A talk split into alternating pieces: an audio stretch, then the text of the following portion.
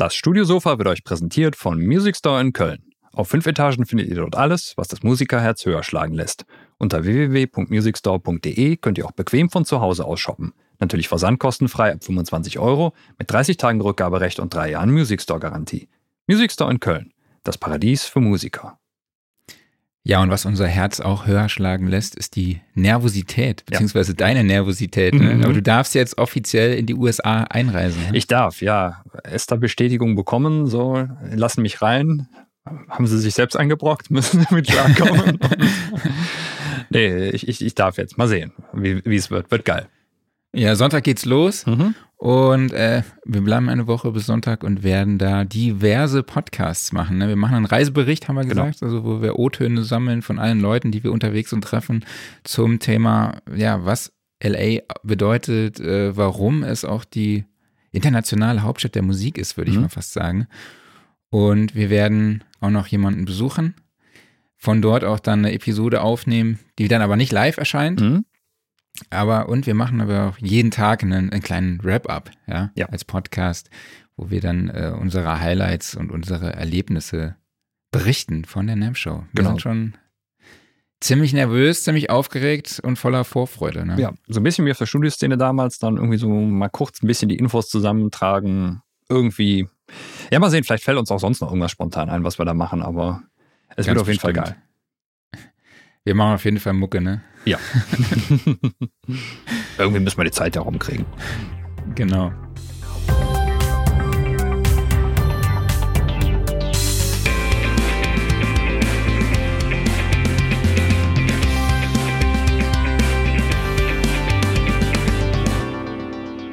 Studiosofa, der Sound Recording Podcast, Ausgabe 152. Hallo an alle da draußen. Schön, dass ihr wieder eingeschaltet habt und hier wieder dabei seid. Ich spreche wie immer mit meinem Wingman Klaus Beetz. Und ich mit dem weltreisenden Marc Bohn. Ja, du bist ja Wingman, wird dann, kriegt dann auch wieder eine ganz andere Bedeutung, das wenn wir wirklich Bedeutung, im Flugzeug ja. nebeneinander sitzen. Ne? ja, und wir begrüßen heute Christian Sager hier im Podcast, Co-Founder und Entwickler, Entwickler genau, von Klang Habitat. Hallo Christian, schön, dass du dabei bist. Hallo, hallo. Hi. Für dich geht's ja morgen schon los, ja? Hast du schon gepackt? Ja. Ich habe einen sehr großen Koffer gepackt, ja, und morgen geht's los tatsächlich. Ja. Äh, Richtung LA. Cool, wir sehen uns ja dann auch am Donnerstag. Mhm. Du bist unser erster Termin auf der NAM Show. Freuen wir cool. uns schon, dich dann auch persönlich zu treffen. Ja. Ähm, genau, aber wir sprechen heute mit dir darüber, ja, wie man Sättigung richtig einsetzt. Wir sprechen auch über die Entwicklung von Hardware und auch von Plugins. Äh, du stellst uns das Unternehmen vor, also das junge Unternehmen Klanghabitat. Ähm, ja, dokumentierst den Entwicklungsprozess und wir sprechen auch darüber, ja, was Sättigung überhaupt bedeutet, was Sättigung ist und ja, welche Klangcharakteristiken die unterschiedlichen Elemente und Bauteile mit sich bringen. Und wenn ihr dazu Fragen habt, dann könnt ihr die natürlich wie immer in die, äh, in die, Kommentar, in die Kommentare von YouTube und Facebook stellen. So, so ist es. So sieht's aus. Und jetzt äh, muss ich noch ein bisschen Werbung machen. Bitte. Nämlich, wir veranstalten die Dolby Atmos Days am 21. und 22.04.23 in der Skyline Tonfabrik, also dem Studio von Kai Blankenberg, der mhm. auch in Episode 111 war es, glaube ich, zum Thema Mastering in Dolby Atmos zu Gast auf dem Studiosofa war. Jawohl, Grüße gehen raus. Ja, ihr müsst Ihr habt richtig gehört, ihr müsst dazu in die verbotene Stadt. Sagt der Kölner. genau, es gibt da eigentlich nur wen, es gibt da nur sehr, sehr wenige Menschen, äh, mit oder wegen denen ich dort hinfahren würde. Aber das ist, wäre auf jeden Fall so ein Anlass. Ihr könnt dort die Musik in einem, ja, für Dolby Atmos eingemessenen Raum, beziehungsweise einer 9.3.4 Anlage mit 16 Lautsprechern hören in einer 360-Grad-Umgebung. Äh, es gibt also zweistündige Präsentationen mit jeweils 15 Personen, wo Kai euch dann die, ja, unter anderem die Produktion des neuen Nummer 1 Albums von Anne Kantereit präsentiert und des Grand Brothers Konzerts, was im Kölner Dom stattfand. Also es ist eine richtig, richtig coole Produktion. Er beantwortet dort dann euch auch eure Fragen und das Coole ist, die Teilnahme ist kostenlos. Also wenn ihr dabei sein wollt, den Link dazu findet ihr in den Show Notes. Dort könnt ihr euch einfach anmelden und bei Fragen könnt ihr einfach Kai anschreiben unter kai at skyline-tonfabrik.de und ja, würde mich freuen, euch dann vor Ort zu sehen. Jo, aber jetzt, Christian, jetzt haben wir dich lang genug warten lassen. Jetzt erzähl doch mal, wie kamst du zur Produktentwicklung von Audio Gear und ja, wie kam es auch zur Gründung von Klanghabitat? Naja, also relativ überschaubar das Ganze gehalten. Habe ich einen Werdegang wie die meisten hier. Ähm, ich habe mich früh für Musik interessiert, aber meistens äh, für die Technik dahinter. Also, wie wir gerne sagen, Gear. Mhm. Habe dann auch in Bands gespielt, aber mich immer der Aufnahme mhm. mehr zugewandt gefühlt. War es dann an der und SAE und. Nein, eben nicht. Ich kam, das wird ja häufig auch äh, genannt, irgendwann kam dann der Moment nach der Schule äh, SAE oder eher das konventionelle mhm. Elektrotechnikstudium und da habe ich mich tatsächlich für das konventionelle Elektrotechnikstudium entschieden, weil tatsächlich auch ganz interessant, das fiel mir vor ein paar Tagen ein. Ähm, ich in irgendeinem Magazin, und ich glaube, es war sogar die Sound Recording, gelesen habe, ein schönes Hobby sollte ein schönes Hobby bleiben. Boah, das ist ein weises Wort. Irgendwann, ja, mhm. das ist tatsächlich mir, ich glaube, es kam aus der Sound and Recording. Und das habe ich mir damals zu Herzen genommen, weil ich eben, ja, wie alt war ich? 18, 19. Mhm. Ähm, habe ich da dann gedacht, okay, ist viel dran und bin dann den konventionellen Weg gegangen und hatte Musik immer als Hobby Nummer eins. Ne? Mhm. mhm. Und da natürlich ähm, immer die Gear so als, es hat mich immer fasziniert, wie alle von uns quasi. Mhm. Und habe dann tatsächlich das Handwerk, wenn man es so will, gelernt. Also was Fourier-Transformation und überhaupt was die ganzen Bauteile, Transistoren. Mhm. Röhren wurden tatsächlich nicht so behandelt, weil das war zu dem Zeitpunkt schon nicht mehr State of the Art. Werden aber heute immer noch auch nebst Musik äh, eingesetzt tatsächlich. Ähm, aber nur noch sehr, sehr gering. Gut, und ähm, dann irgendwann habe ich dann immer parallel meine eigene Gear entwickelt. Also auch äh, ganz viel in der DIY-Szene. Ne? Die Ach, cool. Mhm. wächst ja stetig noch. Ähm, mhm. DIY oder auch ähm, Analog Obsession. Nee. Analog ähm, Vibes. Analog Vibes, genau.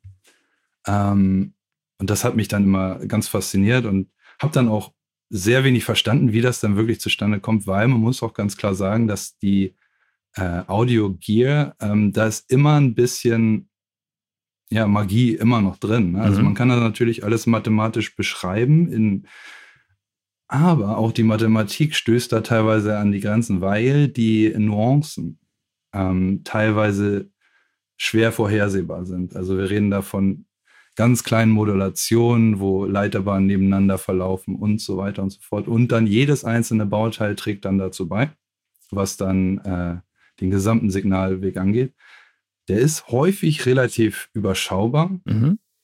Äh, was da wirklich passiert. Also sehr viele passive Bauteile, also Widerstände und so weiter und so fort, die nur zur Signalkonditionierung beitragen, aber auch zur Klangfärbung. Mhm. Also ganz, ganz, ganz, ganz feine Unterschiede. Und dann natürlich einige Bauteile, die wirklich den Klangcharakter ausmachen. Das ist bei Röhrengeräten relativ offensichtlich, die Röhren, die dann da drin ja. sind. Werden wir ja ähm, auch später noch ganz genau genauer und so weiter und so fort. Und vor einem halben Jahr, also sagen wir mal vor anderthalb Jahren oder so, habe ich dann wirklich gesagt, okay, ich möchte das jetzt, das hat jetzt wirklich ein Level erreicht, wo ich sage, okay, das ähm, kann man auch äh, der breiten Öffentlichkeit präsentieren. Ähm, habe dann tatsächlich eins meiner Geräte, was dann später so aussieht, wie es heute aussieht. Das sah natürlich über einen gewissen Zeitraum nicht so schön aus. Ähm, hat aber funktioniert. Und habe dann, also es ist im Endeffekt ist es ein Röhrenvorverstärker, ähm, der allerdings falsch betrieben in die Sättigung führt, der Röhre, also dem zentralen Bauelement. Und habe dann irgendwann festgestellt, okay, das ist ja eigentlich ein Saturator und habe den dann entsprechend zu einem Saturator getrimmt mhm. mhm. und quasi das Produkt zu Ende entwickelt. Also wirklich, dass es auch vernünftig aussieht, vernünftig anzufassen ist und so weiter und so fort. Und das hat ungefähr ein Jahr gedauert. Und vor einem knappen halben Jahr im Oktober sind wir damit dann an den Start gegangen und haben Cool. dann auch Klanghabitat, Klanghabitat äh, gegründet und ähm, fahren morgen zu NEM. Cool. Ja, ich habe jetzt gelernt, dass Ja. Habitat tatsächlich ein deutsches Wort ist. Wusste ich vorher nicht. Ich habe die ganze Zeit Klang Habitat gesagt. Ja, Ähm, aber kommt aus dem genau, Lateinischen, nehme ich an, ne? Vermutlich, ja, Habitat Ich hab- ist, glaube ich, Wohnen, ne? Oder? Also, ah, ah, ja, das- also irgendwie sowas in dem Dreh, ja. Habit Es ist tatsächlich, es ist tatsächlich da, wo der Klang lebt, ne? Also Ja. ähm, in dieser Kiste. ah ja, genau. Erzähl doch mal, was gehört denn zu eurem Portfolio? Du hast, du hast gesagt, ja, ähm, ne? Genau, ähm, unser Portfolio ähm, behandelt äh, Cassiopeia und Lyra. Cassiopeia ist die Stereo-Variante und Lyra die Mono-Variante, sieht man hier. Das ist äh, Stand heute im 500er-Format, also hier sieht man nochmal das Ganze, Mhm. äh, die Kassette. Mhm. Kassette ist, glaube ich, das richtige Wort, Einschubteil, was in ein 500er ähm, Slot äh, für Cassiopeia 2 Mhm. äh, einfach eingesteckt wird und dann dort funktioniert. Mhm. Ähm, und Lyra ist das Ganze dann als Mono-Variante. Äh, interessanterweise habe ich während der Entwicklung irgendwann auch angefangen, das Ganze digital zu entwickeln in Form eines Mhm. Plugins. Mhm. Das war ursprünglich tatsächlich als Unterstützung gedacht, äh, aus zwei Gründen. Mhm.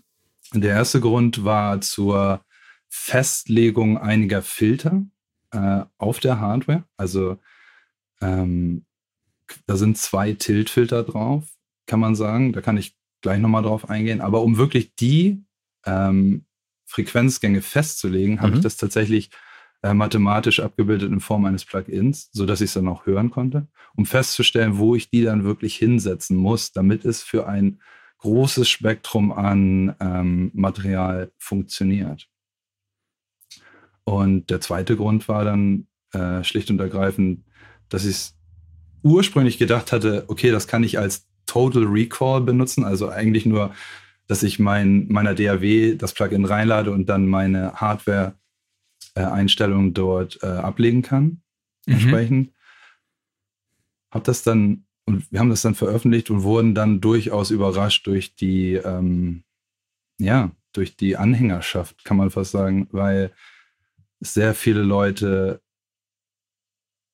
ja, gekauft haben im Moment. Mhm. Und das hat uns wirklich sehr überrascht, weil grundsätzlich bin ich Hardwareentwickler und die Software war so ein Nebenprodukt, aber mittlerweile sehe ich halt, dass der Plugin-Markt dem Hardware-Markt natürlich weit überlegen ist. Mhm. Mhm. Ist auch eine ganz andere Kostenfrage natürlich. Mhm. Ähm, Kannst du, kannst du uns vielleicht so einen Funktionsumfang mal mitgeben von diesen Tools? Was für Knöpfe sieht man da vorne? Wo kann man drehen? Ja, also das ist tatsächlich, ähm, was mir wichtig war, äh, war tatsächlich ähm, so wenig wie möglich äh, dem Nutzer an die Hand zu geben, aber trotzdem einen großen Sweet Spot für das Material Mhm. Mhm. zu haben. Also ich kann das mal in die Kamera halten hier. Mhm. Ähm, also wir haben hier oben den Saturation-Knopf. Mhm, Also mhm. mit dem kannst du bestimmen, äh, wie viel Saturation du wirklich deinem Material hinzufügen möchtest. Also wie, äh, wie stark die Saturation oder Overdrive oder Distortion ist ja im Endeffekt nichts anderes. Mhm. Äh, du eindrehen möchtest, dann hast du Intensity, was nichts anderes ist als Dry Wet. Mhm. Mhm. Also Ah, dein okay. Originalsignal mit dem angereicherten Signal kannst du hier mischen von 0 bis 100 Prozent sozusagen. Mhm. Und ähm, zum Schluss gibt es dann den äh, Output-Knopf, der plus minus 12 dB der Summe dann zum Ausgang gibt und dann noch den Bypass-Switch, der sich dann Okay. hier befindet. Und Cas du Das zeigst ist gerade. Cassiopeia, das ist die Stereo-Variante und Lyra genau. ist quasi die Mono-Variante mit den Korrekt. gleichen Mhm. Parametern, sag ich Genau. jetzt mal. Ganz genau. Und ähm, den Cassiopeia, den gibt es quasi auch als Plugin. Ganz genau. Äh, den gibt es auch als Plugin, weil äh, du kannst den auch Mono benutzen in deiner DAW, wenn du das möchtest. Ähm, nur meistens bietet sich halt Stereo an. Mhm. Ne? Mhm. Ja. Oder ähm, in der DAW kannst du ja auch hunderte Instanzen äh, dir in deine DAW ziehen, wenn du das brauchst. Ja. Ähm, genau, deswegen halt da nicht die Abstufung auf der Softwareseite. Cool. Mhm.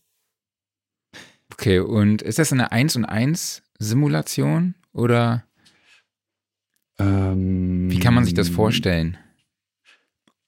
Also, du meinst jetzt quasi, wie gut sie dem Original getreu ist oder ähm, das ist tatsächlich relativ. Ja? Ähm, weil natürlich ähm, die Schwierigkeit der Simulation äh, Mhm. gegenüber der Hardware ist, wie dicht kommst du ran? Mhm. Wie weit treibst du das Ganze? Und ich hatte den Vorteil, dass ich die Hardware schon per se gut kannte. Mhm. Das heißt, ich hatte nie das Problem, wie jetzt zum Beispiel andere Her Hersteller vielleicht, die jetzt ein 1176 nachbilden oder ein LA2A. Ähm, ich kannte den Schaltplan, weil ich mir den ausgedacht habe. Mhm. Das heißt, ich kannte relativ präzise, ähm, was wann mit dem Signalfluss passiert. Das Mhm. heißt, für mich war es nie die Schwierigkeit, ähm, da wirklich die Emulation zu bauen. Mhm.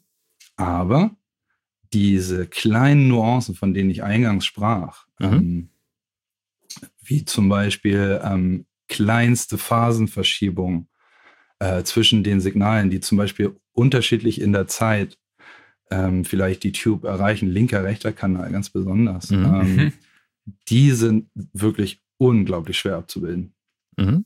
weil die wirklich ähm, dem Schaltbild nach äh, nicht offensichtlich sind, schlicht Mhm. und ergreifend. Das hängt dann davon ab, wie das Routing zum Beispiel ist, wie zum Beispiel ähm, dein Stromfluss sich windet, um zu gewissen Schaltungsteilen zu kommen. Und das ist tatsächlich, also ich habe äh, gesagt, okay, wir haben hier 58 bis äh, 85 bis 90 Prozent der Hardware erreicht tatsächlich. Mhm. Was ich schon, das ist absolut ausreichend ähm, und wirklich, das ist das, wo ich sage, okay, so weit haben wir es tatsächlich geschafft am Ende. Mhm. Das, Und Cool. Ja, das finde ich einen total interessanten Punkt. Also, wo ist wirklich die Stelle erreicht, wo du sagst, als derjenige, der die Hardware entwickelt hat, ganz genau. das reicht mir jetzt. Also, das ist gut genug.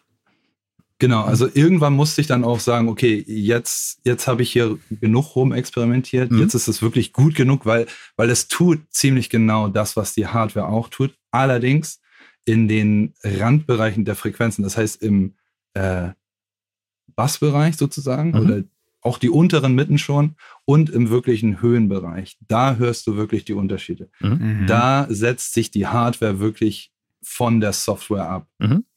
Weil da merkst du es dann wirklich. Das ist ja auch die Analog Warmth, von der wir häufig sprechen. Also, die, dass du so ein bisschen voluminöseren Bassbereich bekommst oder Mittenbereich. Und da kannst du dann natürlich sehr viel machen mit der Software. Aber du musst auch irgendwann sagen, okay, wenn ich jetzt 90 Prozent habe, Mhm. dann ist das schon wirklich Ist schon gut. sehr ja. gut. Ja, genau. Ähm, und viel wird dann halt auch, und also ich habe auch nie wirklich Marketing betrieben. Das war wirklich dann auch auf, besonders beim Plugin, sehr Mund-zu-Mund-Propaganda. Äh, technisch hat sich das verbreitet, also insbesondere Gearspace und KVR, die ganzen Foren, Mhm.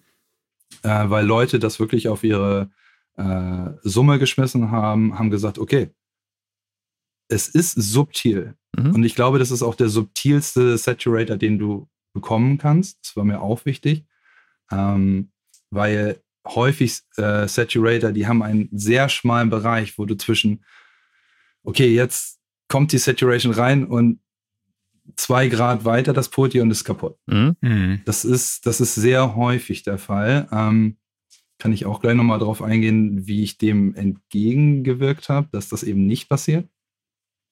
Aber ähm, ich finde, Saturator machen sehr schnell zu viel einfach. Ja.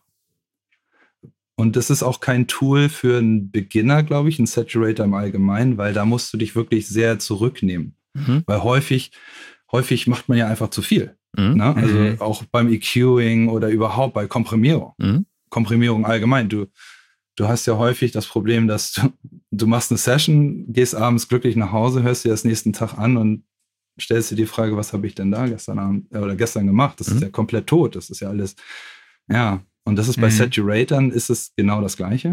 Also weniger ist häufig mehr tatsächlich. Ja. Und was- Vielleicht- Was, ja, Entschuldigung. Nee, sorry, erzähl, red ruhig zu Ende. Ja, und was, was, was ich halt äh, wollte, ist ein großer Sweet Spot. Mhm. Also, mhm. dass du wirklich sehr viel äh, Regelbereich hast, bevor es dann wirklich zusammenbricht. Ähm, und das hat auch gut funktioniert. Also bei den vielen Anwendern, ich habe mit sehr, sehr vielen gesprochen.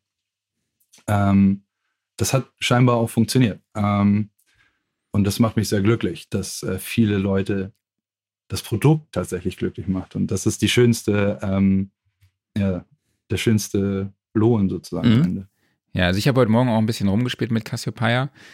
Kostet 19 Euro und ich finde ja, äh, Saturation Tools kann man eigentlich nie genug haben.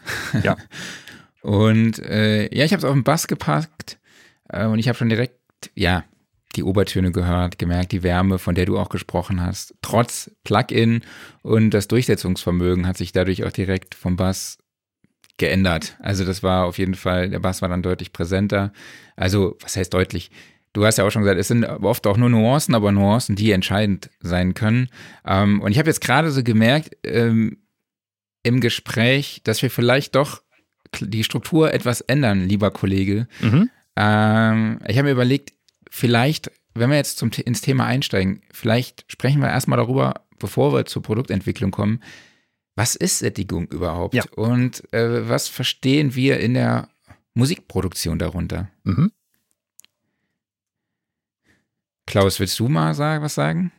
Tja, die Frage beantworten. Genau, jetzt kommt erstmal das völlig Subjektive, also ohne das, was Sättigung tatsächlich macht, sondern was ich so vom Gefühl her denke, was Sättigung macht. Das ist für mich immer, also es ist eine Vom Form. Gefühl her denke, das ist schon mal immer ein guter Ansatz. Ja, ne? wir fangen direkt denken, dann genau, wir fangen direkt mit Gefühle denken, an. dann ist richtig gut. also es, ist, es geht erstmal los mit so einem Abschleifen. Also du hast, du hast eine Form von Kompression, ne? aber es ist jetzt nicht dieses, ich drücke das Signal zusammen, sondern ich schleife halt ein bisschen darum. Ich nehme vielleicht den Transienten ein bisschen weg, ne? Einfach um das Ganze, äh, ich sag mal, ein bisschen griffiger zu machen. Und gleichzeitig hast du halt die Anreicherung mit Obertönen, um es durchsetzungsfähiger zu machen. Du hast dadurch natürlich immer so, also gerade so bei diesen äh, Sättigungstools, was du eben meintest, Christian, wo das halt zu schnell zu viel ist, dann hast du halt schon diesen leichten Distortion-Effekt da drin, also dass du direkt merkst, es wird schärfer. Ähm, aber eigentlich will man, glaube ich, eher so ein bisschen, ja, ist, ist es Brillanz oder sowas? Einfach so, so, ein, so ein bisschen Magic obenrum noch. So ganz dezent. So hätte ich es jetzt beschrieben. Aber man, man kann es auch, glaube ich, von bis machen. Ne? Also je nachdem, wie, wie sehr fährst du es in die Sättigung rein. Ne? Christian, was willst du sagen? Ja, ähm, subjektiv oder ja, erstmal subjektiv. elektrotechnisch? Erstmal subjektiv. Okay, subjektiv. Hm? Muss ich dir vollkommen recht geben. Also was du machst. Du, also besonders Sättigung lebt im transientenreichen, ähm, also da ist es wirklich sehr gut einsetzbar. Also mhm.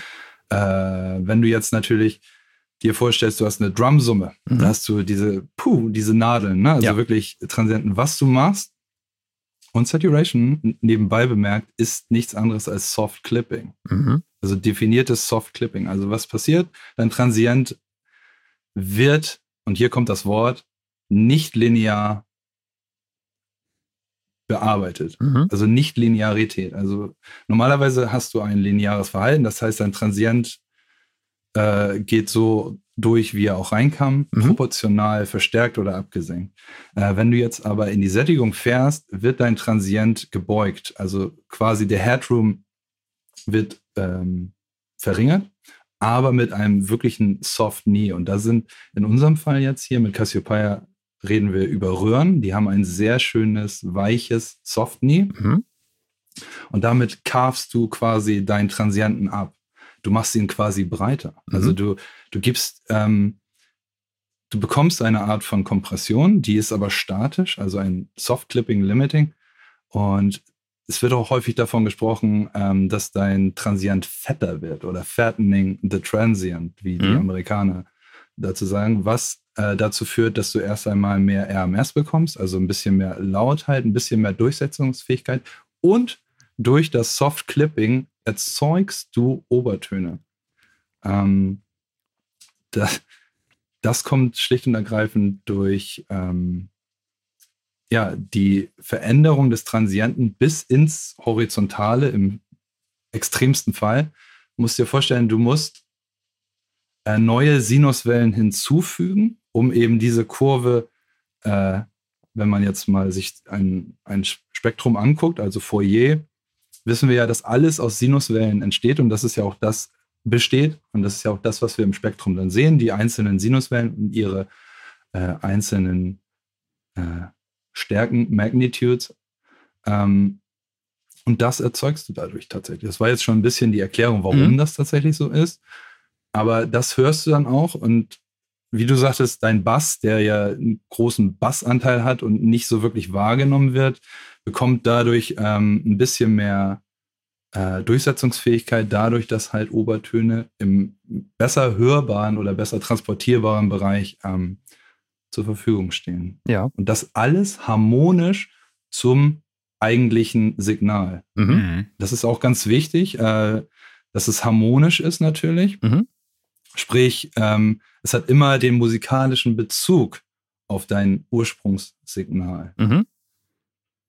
Jetzt muss ich direkt die erste dumme Frage stellen an der Stelle, weil wir hier gerade eben über Drums mhm. gesprochen haben und über diese sehr harten, kurzen Transienten am Anfang. Sagen wir mal, ich habe eine, eine Drumaufnahme, wo ich halt wirklich die Transienten ein bisschen in den Griff kriegen muss. Die sind einfach zu stark bei mir. Jetzt muss ich ja, mhm. wenn ich einen Kompressor habe, bräuchte ich dafür einen Kompressor mit einer sehr schnellen Attack-Zeit, irgendwie F76 oder ja. sowas. Ne?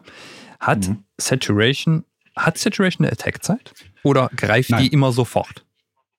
die greift ähm, immer sofort, aber sehr soft nie. Mhm. Also das heißt, dein, also zumindest auf Röhren, und da bin ich mittlerweile sehr gut bewandert. Ähm, Saturation im Sinne von Transformatoren und so, äh, Travos und so weiter, da sind noch andere Effekte, die dazukommen. Aber bei Röhren ist es quasi instantan, ja. Mhm. Das heißt, dann Transient, der schwingt an. Mhm und folgt dann der Saturation-Kurve, die ja in die Sättigung, Vollsättigung wäre dann die horizontale, also mhm. wirklich, jetzt geht gar nichts mehr. Ähm, aber verläuft dann halt gekrümmt dieser Kurve. Mhm. Mhm. Also mit dem Anschwellen des Transienten quasi dieser Kurve folgend sofort, ja. Dann ist ich doch, meine, so typisch, ja, sorry, Klaus, ja. Nee, ich, ich wollte nur sagen, dann ist ja eigentlich das, äh, um einem mit dieses Problem in den Griff zu kriegen, Saturation immer das einfachere Tool, wenn man, äh, wenn man die Obertöne dazu akzeptiert. Korrekt. Ja.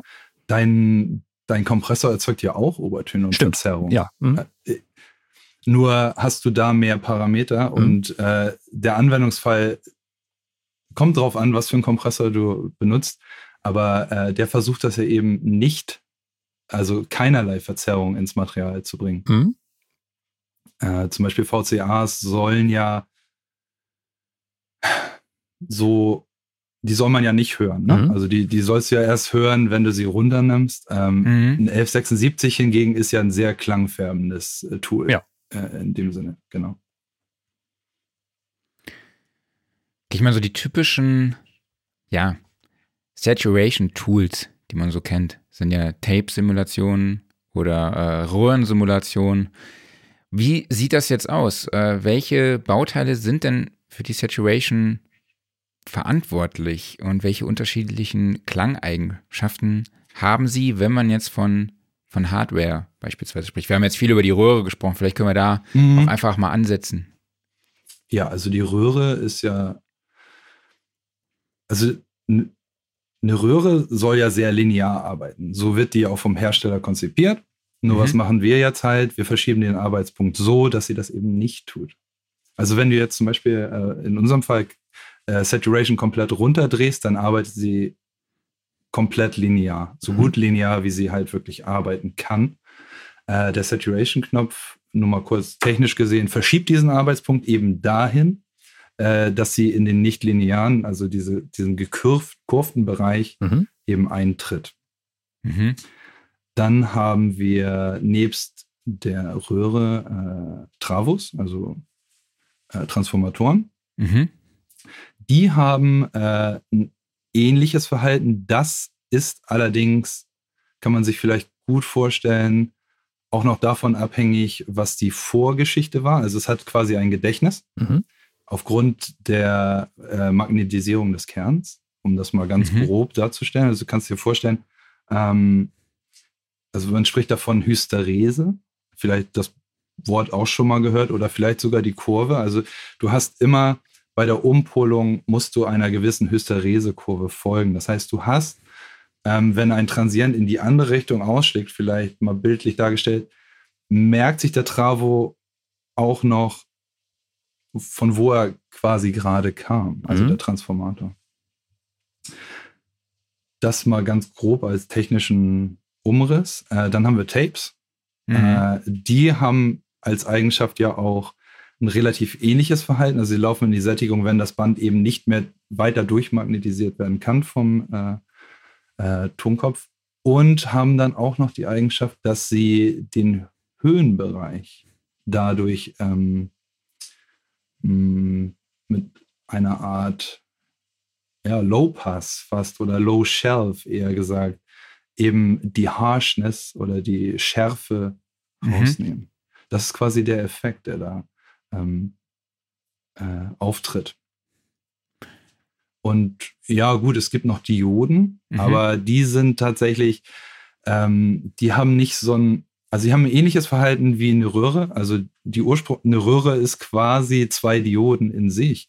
Ähm, allerdings eine Diode wird tatsächlich in jeglichen Bodentreter, Distortion, Fuzz, Overdrives da finden die ihren Platz tatsächlich. Mhm. Wo man wirklich nicht in den Grenzbereich, kurz bevor es wirklich komplett distorted ist, mhm. ähm, eintritt.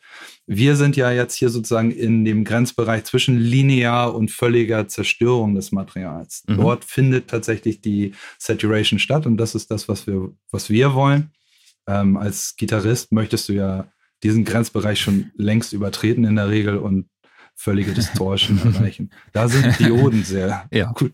Ja, okay. So kann man sich das ungefähr vorstellen. Also du hast den linearen Bereich, dann hast du den Sättigungsbereich und die Vollsättigung könnte man sich vorstellen, ist dann wirklich die absolute ähm, ja, Distortion äh, Overdrive Fuss. Mhm.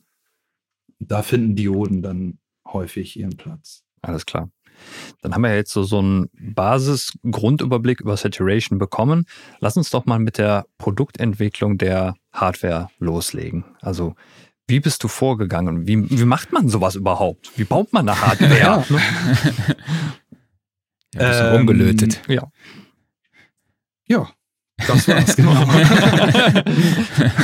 Zig Bumm fertig. Also, ab, ab und zu mhm. Zischbumm zwischendurch sicherlich auch. Ähm, also Röhren sind relativ einfach zu verstehen. Mhm. Ähm, also das ist, kann ich auch mal kurz anreisen. Also im Endeffekt ein, der Vorgänger des Transistors, den wir ja heutzutage kennen, mhm. äh, in unseren Smartphones milliardenfach vorhanden. Dort wird er übrigens, kurz mal gesagt, immer in der Sättigung betrieben. Weil Ach. du, genau, äh, ein Transistor hat ein ähnliches Verhalten wie eine Röhre, nur eben nicht so lang, so weich, so okay. schön, sondern eher eine sehr, also nicht ganz hart nie, aber mhm. wirklich ein minimales Soft nie, während die Röhre ein wirklich schönes Soft nie hat. Mhm. Äh, in der Digitaltechnik werden Transistoren grundsätzlich in der Sättigung betrieben, nämlich 0 oder 1. Das heißt an oder aus. Mhm. Der Bereich dazwischen, wo, wo man wirklich gesteuert ihn verstärken kann, es ist ja ein Verstärker, also ist ein, ja, quasi ein verstärkendes Bauteil. Ähm,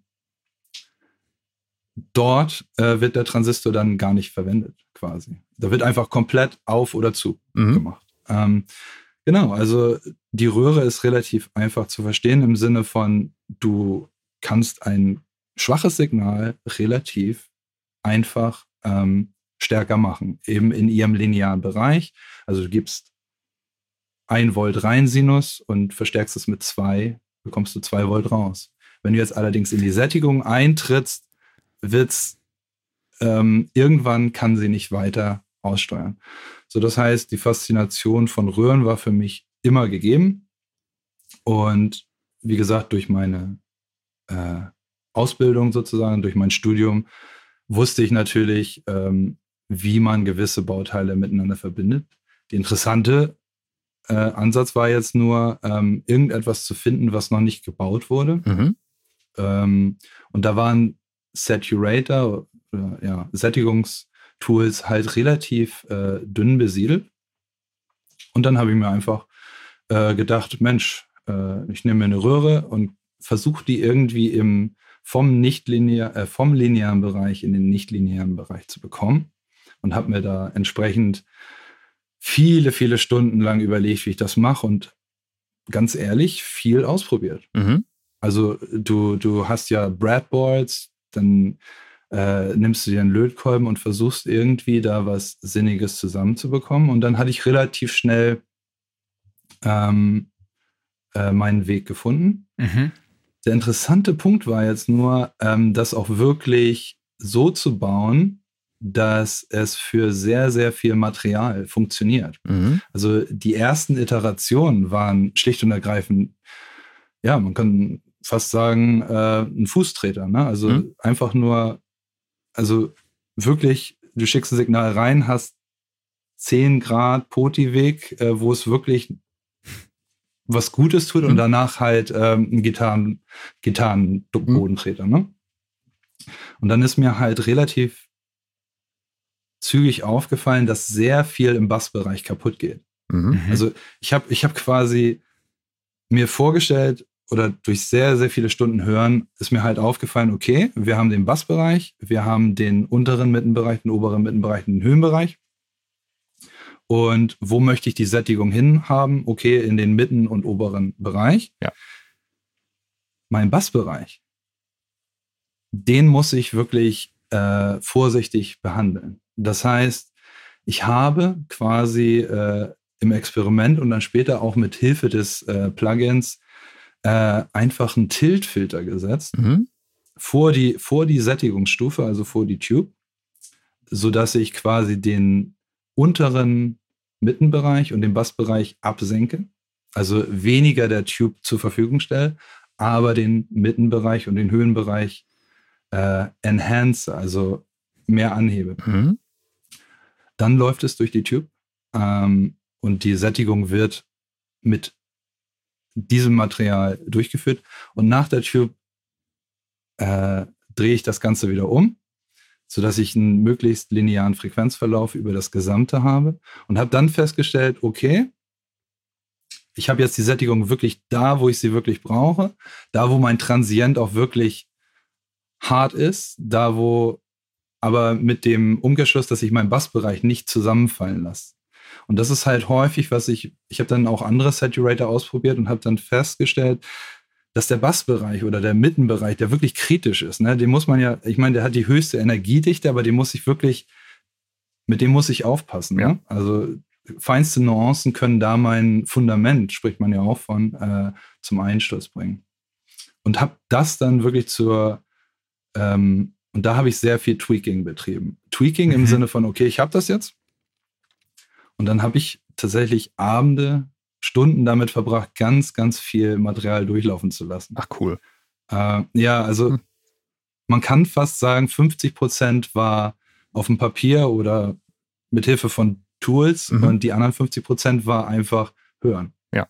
Und da war das Plugin sehr hilfreich, weil da musste ich jetzt nicht Widerstände und Kondensatoren umlöten, mhm. sondern konnte einfach sagen, okay, meine Grenzfrequenz 420 Hertz oder 430 und habe dann, ja, ich habe dann zwei Stunden da gesessen und habe es mir dann angehört und am nächsten Tag habe ich sie um 10 Hertz äh, weiter nach oben verschoben und habe das Ganze nochmal gemacht, ja. so, so kann man sich das ungefähr vorstellen, weil, ja, also es weil ich wollte einfach was, das funktioniert immer. Mhm. Oder vielleicht zu 80 Prozent, ich weiß es nicht. Mhm. Also ein Utility-Teil bauen. Mhm, ja. Das auf möglich, also auch genreübergreifend funktioniert. Ne? Mhm. Also zum Beispiel im EDM-Bereich, wo du wirklich einen gigantischen Subbass hast und mhm. so weiter und so fort. Wenn du da mit dem Saturator beigehst, oh, ja, also weil diese ganze Energie wird dann äh, umgewandelt in ein nichtlineares Verhalten und mhm. das könnte äh, durchaus äh, nicht funktionieren, ja. ja. Genau. Und da war der Clou tatsächlich, dass ich äh, vor der Sättigung entsprechend ähm, eine Bearbeitung durchführe, wie ich schon gesagt, mit einer Frequenzwippe oder mit einem Tiltfilter entsprechend, um das halt eben am Ausgang später nicht kaputt ähm, zu machen oder mhm. beim Durchlaufen der Röhre, der Röhrenemulation oder der echten Röhre eben ja nicht zu zerstören. Ja. Und das war tatsächlich der Clou und deswegen äh, klingt es auch so transparent noch nach der Bearbeitung. Ja. Okay, aber bevor wir jetzt zur Entwicklung der Plugins mal kommen, mhm. welche Vorteile hat denn die ja, Entwicklung in einem 500er Format für dich? Ähm, ja, die ist relativ einfach, weil ähm, im 500er Format ist erstmal alles standardisiert. Mhm. Das heißt, der gesamte mechanische Part fällt größtenteils weg. Also du musst wirklich nur, gelinde gesprochen, äh, eine Frontplatte bauen. Und ich bin jetzt äh, kein Mechaniker per se. Da mein Partner, mit dem ich das Ganze zusammen gestartet habe, der ist eher von der mechanischen Seite. Der hat mhm. auch das Design gemacht. Ähm, das heißt, du hast quasi ein Template und musst dich nicht um eine Power Supply kümmern. Du musst dich nicht um die hinteren Anschlüsse kümmern. Das ist alles fertig. Mhm. Du musst nur quasi äh, die Platine machen. Also für einen reinen Elektrotechniker wie mich ist das ein guter Start. Ähm, und genau, das war für uns wirklich relativ einfach auch in den Markt zu kommen. Der Markt ist natürlich sehr amerikanisch belastet, ähm, was das 500er Format angeht. Hier in Europa sind die Leute nicht so davon überzeugt. Also wir sehen das ja auch, wo die ganzen Geräte hingehen. Mhm. Und das ist größtenteils Übersehen. Ne? Ähm, da und man sieht auch viele, viele Firmen, die fangen tatsächlich im 500er Format an und dann äh, entwickelt sich daraus dann halt auch das gute alte 19 Zoll Format und vielleicht auch andere Formate. Aber wie gesagt, ein ganz großer Vorteil ist, dass das ganze Ökosystem äh, schon für dich äh, bereitgestellt ist. Genauso wie ein Plugin. Du musst dich auch nicht um die DAW kümmern. Mhm. Ne? Also du, du machst einfach nur folgst den Standards und ähm, entwickelst dann für dich. Aber das gesamte Housing ist schon mal da. Ja. Okay. Und das, das lässt ist der große auch, Vorteil. Das lässt ja dann auch einiges vermuten. Aber äh, lassen wir das mal so stehen. Ne? Schnacken wir nächste Woche drüber. Ja, sehr cool. Ich hatte irgendwie auch gedacht mit dem 500er Format, ob das vielleicht auch einfach ein, ein Trend ist oder sowas, dass halt, weil ich habe irgendwie ein bisschen den Eindruck, dass die äh, früher gab es ja alles irgendwie als 19 Zoll Gerät und dass das irgendwie ein bisschen zurückgegangen ist und dass vielleicht sich einfach ähm, das 500er Format so als alternatives, aufstrebendes Format sich daneben etabliert hat, ne, wo vielleicht einfach mehr Entwicklung gerade stattfindet. Mm, sicher, also mhm. wir sehen wir sehen auch viele äh, 19 Zoll Geräte, die ins äh, 500er Format wandern dann mhm. irgendwann. SPL. Aber für uns war fleißig, ne? Ja, mhm. ja, also wir, wir sehen auch 1176er, die dann im 19 Black Line, genau, Black Stimmt, Line genau. hat auch Hessian Bluey als 500er rausgebracht. Ja, die haben aber zwei, die mussten zwei Slots belegen tatsächlich, ne? Genau, ja. Weil die haben tatsächlich ihre gesamte Hardware, äh, was im 19 Zoller ist, wirklich eins zu eins dann ins 500er gebracht und das passte auf einen Slot nicht ein, ja. Weil die Transformatoren sind gigantisch. Auch, auch so ja. eine Röhre ist relativ groß als Bauteil, ne? Mhm. Ähm, also, für mich war wichtig tatsächlich, dass die, ähm, dass sie auch sichtbar ist. Ja. Ähm, weil äh, kann man auch auf unserer Webseite sehen, du bekommst auch das Feedback über wie viel Saturation du tatsächlich reinfährst. Mhm. Ähm, äh, über die LEDs, die die Tubes sozusagen äh, Hintergrund beleuchten. Mhm. Ähm, das fand ich ganz nett, weil ähm, weil wenn du in die Saturation reinkommst, das hörst du erstmal gar nicht. Ne? Mhm. Also man, ja, man, man fühlt das eher. Ne? Also ja. das ist, das ist auch wirklich sehr schwer irgendwie äh, grafisch darzustellen. Und das war für uns da ähm, der einfachste Weg. Und dann fällt dir irgendwann auf, Nachteil bei 500er ist, du hast nur einen gewissen Bauraum. Mhm. Äh, das ist irgendwann wird das auch zum Problem. Ähm, weil du musst da echt haushalten. Mhm. Und besonders wenn du mit Tubes arbeitest, äh, wird es dann irgendwann eng, ja. Gibt das auch ein Wärmeproblem, so oder? Ähm, ja, also Röhren müssen gewärmt werden natürlich. Mhm. Äh, oder ja, die haben eine Heizung, mhm. damit sie überhaupt funktionieren. Ähm, Und wir haben hier vorne die Schlitze, das ist wunderbar als ähm, ja, passive Kühlung, also dass dann Luftstrom zirkulieren kann. Aber ja, sicherlich. Ähm, Röhrengeräte, da musst du immer gucken, dass du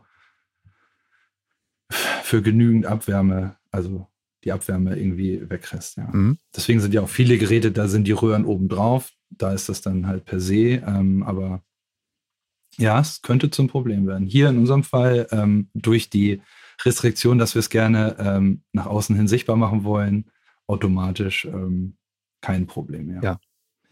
Bevor wir zur Entwicklung des Plugins rüberwandern, ich muss noch mal kurz einen Punkt aufgreifen, den du gerade eben angesprochen hast, nämlich das Feintuning der Hardware durch die Arbeit mit dem Plugin, was ich total faszinierend fand. Also du hast das Plugin ja parallel gebaut und hast dann ja erzählt, ja. einfach das ganze Feintuning war im Plugin einfacher, weil du konntest mal eben eine Variable ändern, um zum Beispiel eine Grenzfrequenz genau. zu verschieben und das war ja viel, viel einfacher. Ne?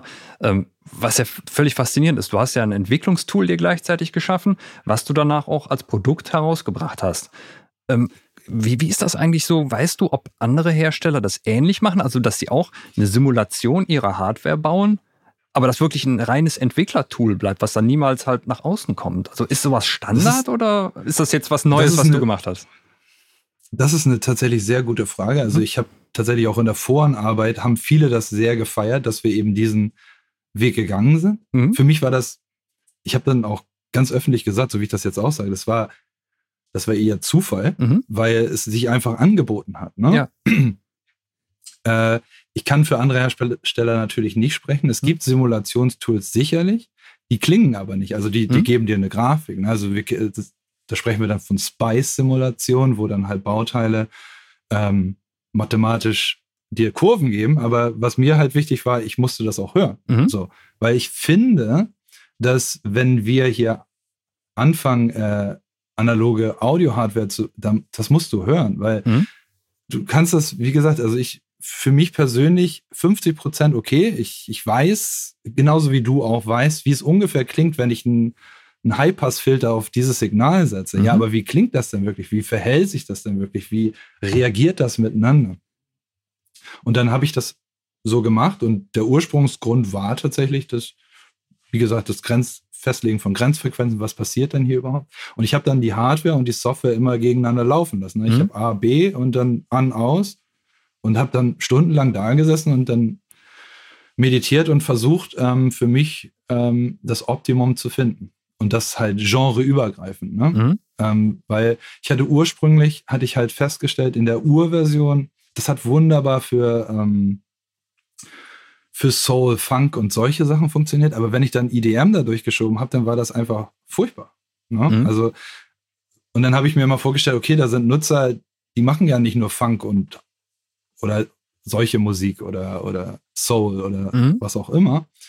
Äh, da gibt es auch sehr viele Leute, die machen EDM oder irgendein Genre, was ich überhaupt gar nicht kenne. Und habe dann mir halt so ein DAW-Projekt, wo es, ich weiß nicht, das sind irgendwie 48 Spuren oder so, da gehe ich dann durch und höre mir das dann an. Ja. Mhm. Und ja. das ist sehr ermüdend irgendwann, aber es, es hat sich ausgezeigt, glaube ich. Also ich hoffe, ja, weil es funktioniert. Ja, ja, absolut. Und ich fand, als du das gerade beschrieben hast, das, das hörte sich alles so logisch an, ne? weißt du, dass ich dachte, ja klar, warum macht das nicht jeder so, ne? Das ist richtig. Also wenn man sich jetzt die Hersteller anguckt, dann ist es häufig so, die haben, das waren Hardware-Hersteller mhm. und dann irgendwann haben sie dann auch ein Plugin mhm. dazugebracht. Aber bei uns war es halt tatsächlich so von, von der Stunde Null an, dass wir es halt parallel betrieben haben, weil mhm. ich auch für mich äh, feststelle, okay, Plugins haben ihre Vorteile und Nachteile, so wie Hardware ihre Vor- und Nachteile ebenso hat. Ne? Ja. Ähm, und ich finde ich finde es auch immer, finde es auch immer schade, wenn in der Musikindustrie diskutiert wird, da gibt es die Fraktion Hardware und es gibt die Fraktion Software, weißt du? Mhm. Und aber ich verstehe nie, weil es gibt ja, es gibt Pros und Cons auf beiden Seiten genau ja, gleichermaßen. So, also ist häufig vielleicht auch von dem Genre abhängig, wo du dich drauf spezialisiert mhm. hast. Aber allgemein finde ich es teilweise schade, dass äh, Software-Leute Hardware schlecht finden und umgekehrt. Also das ja. hört man ja häufiger. Ne? Mhm. Total. Vielleicht ist es nur in meiner Bubble so, aber ähm, ich versuche mich da immer ein bisschen rauszunehmen, weil ich, ich sehe natürlich, Software hat riesige Vorteile gegenüber Hardware. Ja. Also keine Frage. Ja. Nee, bin ich absolut bei dir. genauso. Genau, richtig. Und es ist Cool. wahrscheinlich dann auch für, äh, für, ich sag mal, klassische Hardware-Entwickler ein Problem. Insofern, sie brauchen ja erstmal das Fachpersonal, um so ein Plugin zu entwickeln, ne? Ja, das ist nicht ohne. Also Wie war das denn bei dir? Also, äh, wenn du sagst auch, du kommst aus dem Elektrotechnikstudium, wie hast du den Coden gelernt? War das ein Hobby bei dir oder wie? Nein, Hm? also man muss, man muss ja dazu äh, sagen, mein Werdegang war ja nicht rein Hardware. Mhm. Also auch als, als Hardware-Entwickler bist du häufig, also in der Embedded-Geschichte, also Micro, Mikrocontroller und so, das ist relativ fließend. Mhm. Also auch im Elektrotechnikstudium lernst du sehr viel Programmieren. Okay. Ähm, ja, also das ist heutzutage Mhm. Standard, weil ähm, du, das ist, das ist tatsächlich, also ich persönlich bin kein reiner Hardwerker und auch kein reiner Softwerker. Mhm. Das, weil Cooler ich, Name. ich habe, ja, das ist, ja, das ist so ein verdeutschtes Mhm. ähm, Ding. Ist geil. Ähm, äh, nein, ich bin, ich bin 50-50 schon immer gewesen. Ja. Und ähm, so das Plugin-Programmieren ist DSP-seitig relativ zugänglich. Mhm. Da gibt es auch gewisse Frameworks, die man benutzen kann, die einem schon mal so eine Art Start mit an den Weg geben. Mhm. Ähm, es ist halt schwierig. Du musst immer Plattform, äh, Entschuldigung, plattformübergreifend denken, also Mhm. Mac und PC und dann auch noch die unterschiedlichen Plugin-Formate. Also ich habe jetzt Mac und PC, VST3, AU und AXX. Mhm.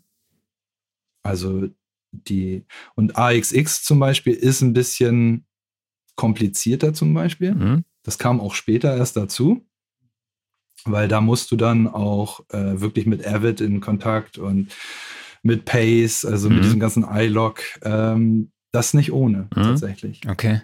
Ähm, aber der reine DSP, wie schon gesagt, ich ähm, kenne die Hardware. Also das Grundkonstrukt der Hardware war ja da und konnte von da an dann ähm, sozusagen das in ja, Code übertragen. Mhm.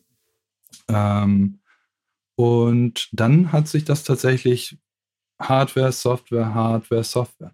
Warum das auch so war, übrigens, äh, ganz interessant, ähm, wenn du eine Platine machst Mhm. und die dann bestellst, dann da hast du immer so zwei Wochen Wartezeit, bis die dann wirklich bei dir auf dem Tisch liegt. In der Zeit habe ich mich dann immer ums Plugin gekümmert. Und dann Ah. hatte ich die Hardware, nächste Iteration, bin dann zur Hardware gegangen und habe das dann, das war so ein bisschen so eine Sinuskurve, die Mhm. sich da so durch den Produktentwicklungszyklus ähm, äh, gezogen hat. Ja. Ja. Ach, sehr cool. Und was, was zur Produktentwicklung halt auch viel hilft, ist mit ähm, andere Meinung einholen. Mhm. Also mit anderen Leuten sprechen und sagen, hier, nimm mal, und das Plugin kannst du auch gut mal schicken. Ne? Also das kannst du, hier, hör dir das mal an. Ähm, sag mal, wie findest du das? Mhm. Und dann kriegst du ja Feedback relativ instantan. Das ist mit einer Hardware natürlich auch immer ziemlich schwierig, weil die dann immer häufig dann um den halben Globus zu schicken, weil ich habe halt relativ viele Leute über Instagram zum Beispiel auch, sind dann aufmerksam geworden, als ich irgendwann mal gesagt habe, guck mal hier, das Plugin äh, Beta und dann hatte ich auf einmal irgendwie so 30, 40 E-Mails. Ja, ich würde das gerne ausprobieren und so weiter. Und da kommt dann halt Feedback und dann kommen halt so Sachen wie, ja, ein Input-Trim zum Beispiel, den gibt es beim Plugin, Mhm. damit du dein Gain-Staging äh, ein bisschen einfacher einstellen kannst. Was haben wir noch? Achso, ja, das äh, Auto-Gain, das ist ja auch so ein, ja, Mü- müssen wir vielleicht nicht drüber sprechen, aber das ist eine relativ einfache äh, Geschichte. Und dann äh, Oversampling. Mhm. Ganz Genau, großes das- Thema. Mhm. Genau, das ist wahrscheinlich auch die Antwort auf meine nächste Frage. Was sind denn so die Herausforderungen bei der Plugin-Entwicklung, beziehungsweise was war die Herausforderung bei deiner Plugin-Entwicklung? Mm, Ja, also abgesehen davon, dass du halt sehr viele Plattformen äh, gleichzeitig maintain, also warten musst oder zur Mhm. Verfügung stellen musst, weil dann brauchst du äh, Beta-Tester.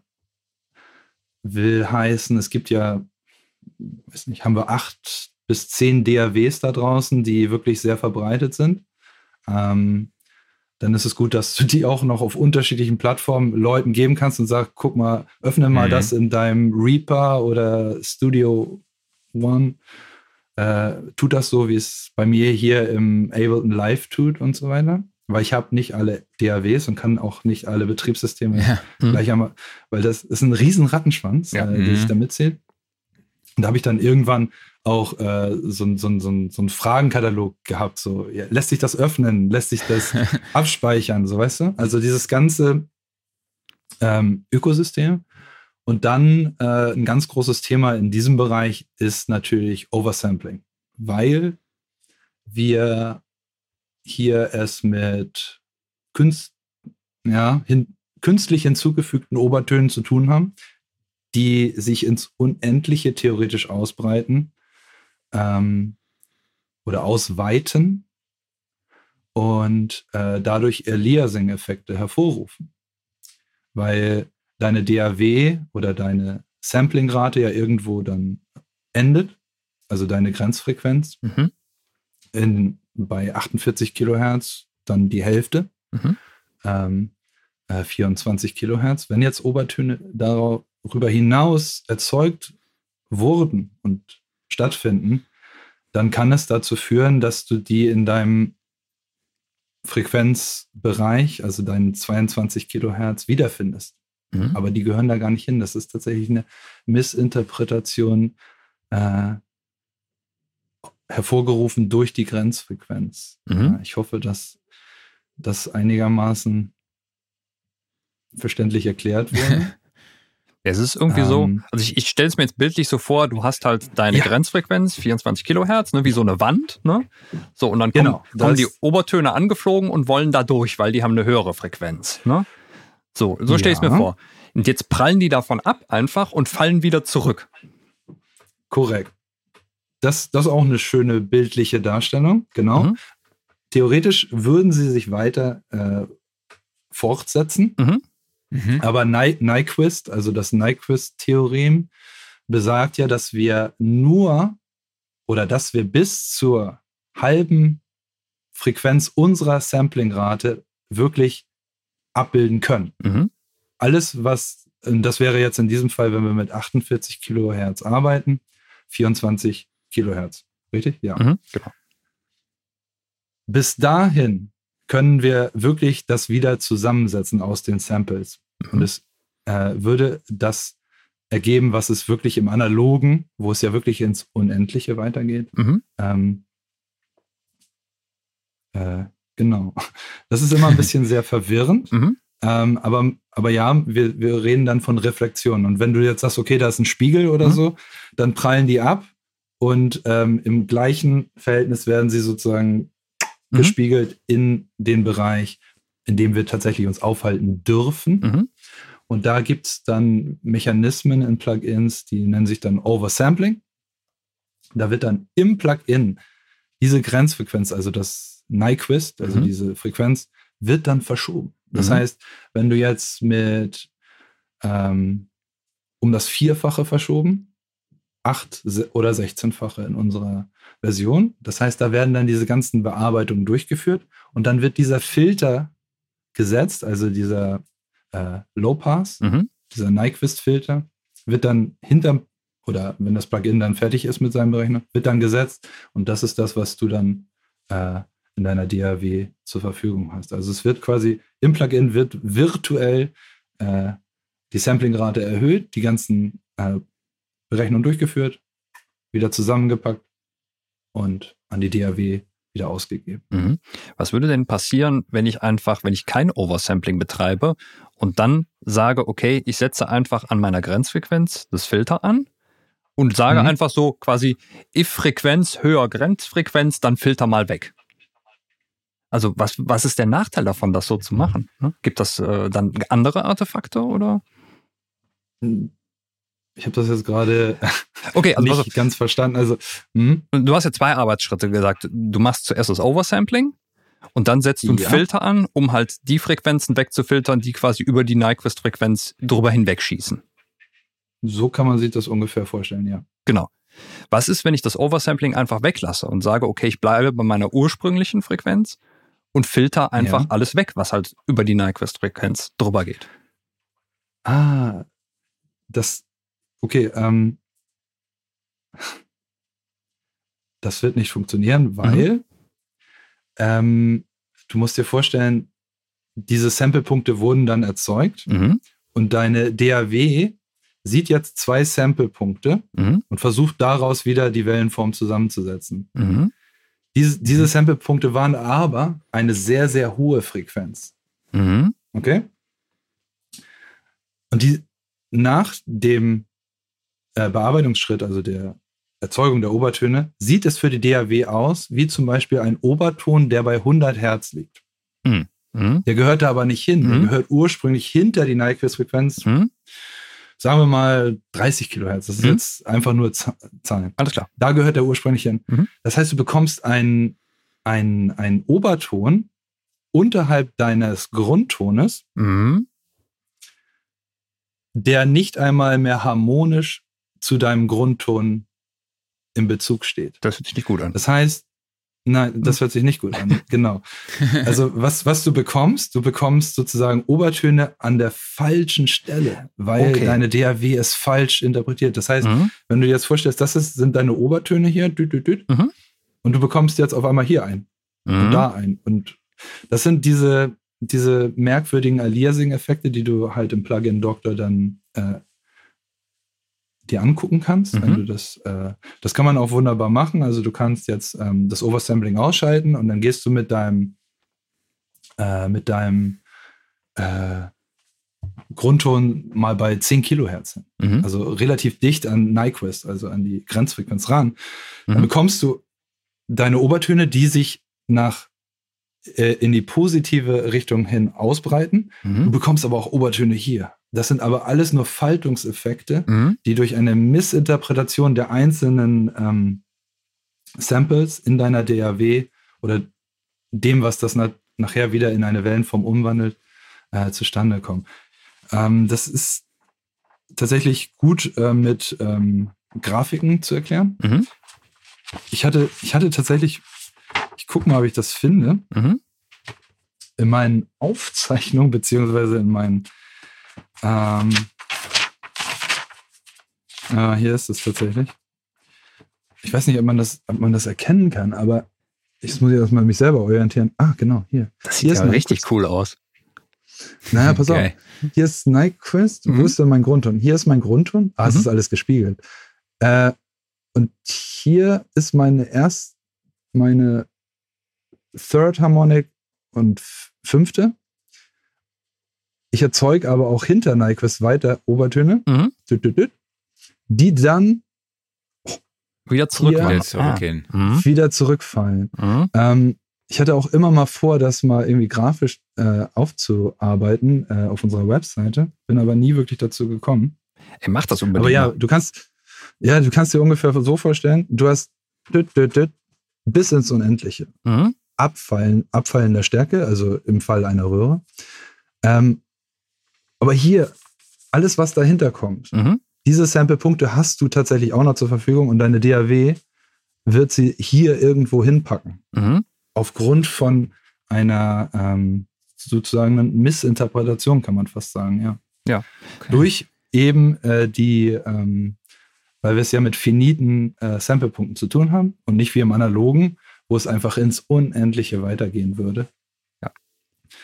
Genau. Ähm, ist mit reinen Worten immer ein bisschen sehr, sehr schwierig äh, äh, zu transportieren, aber ich hoffe, Ich finde, du hast es gut gemacht. Also ich, ich, ich kann es mir jetzt äh, sehr gut vorstellen. Und das bedeutet dann durch das Oversampling schiebst du dann sowieso alles in einen unhörbaren Bereich oder einen Bereich, der keine Rolle mehr spielt gerade, ne?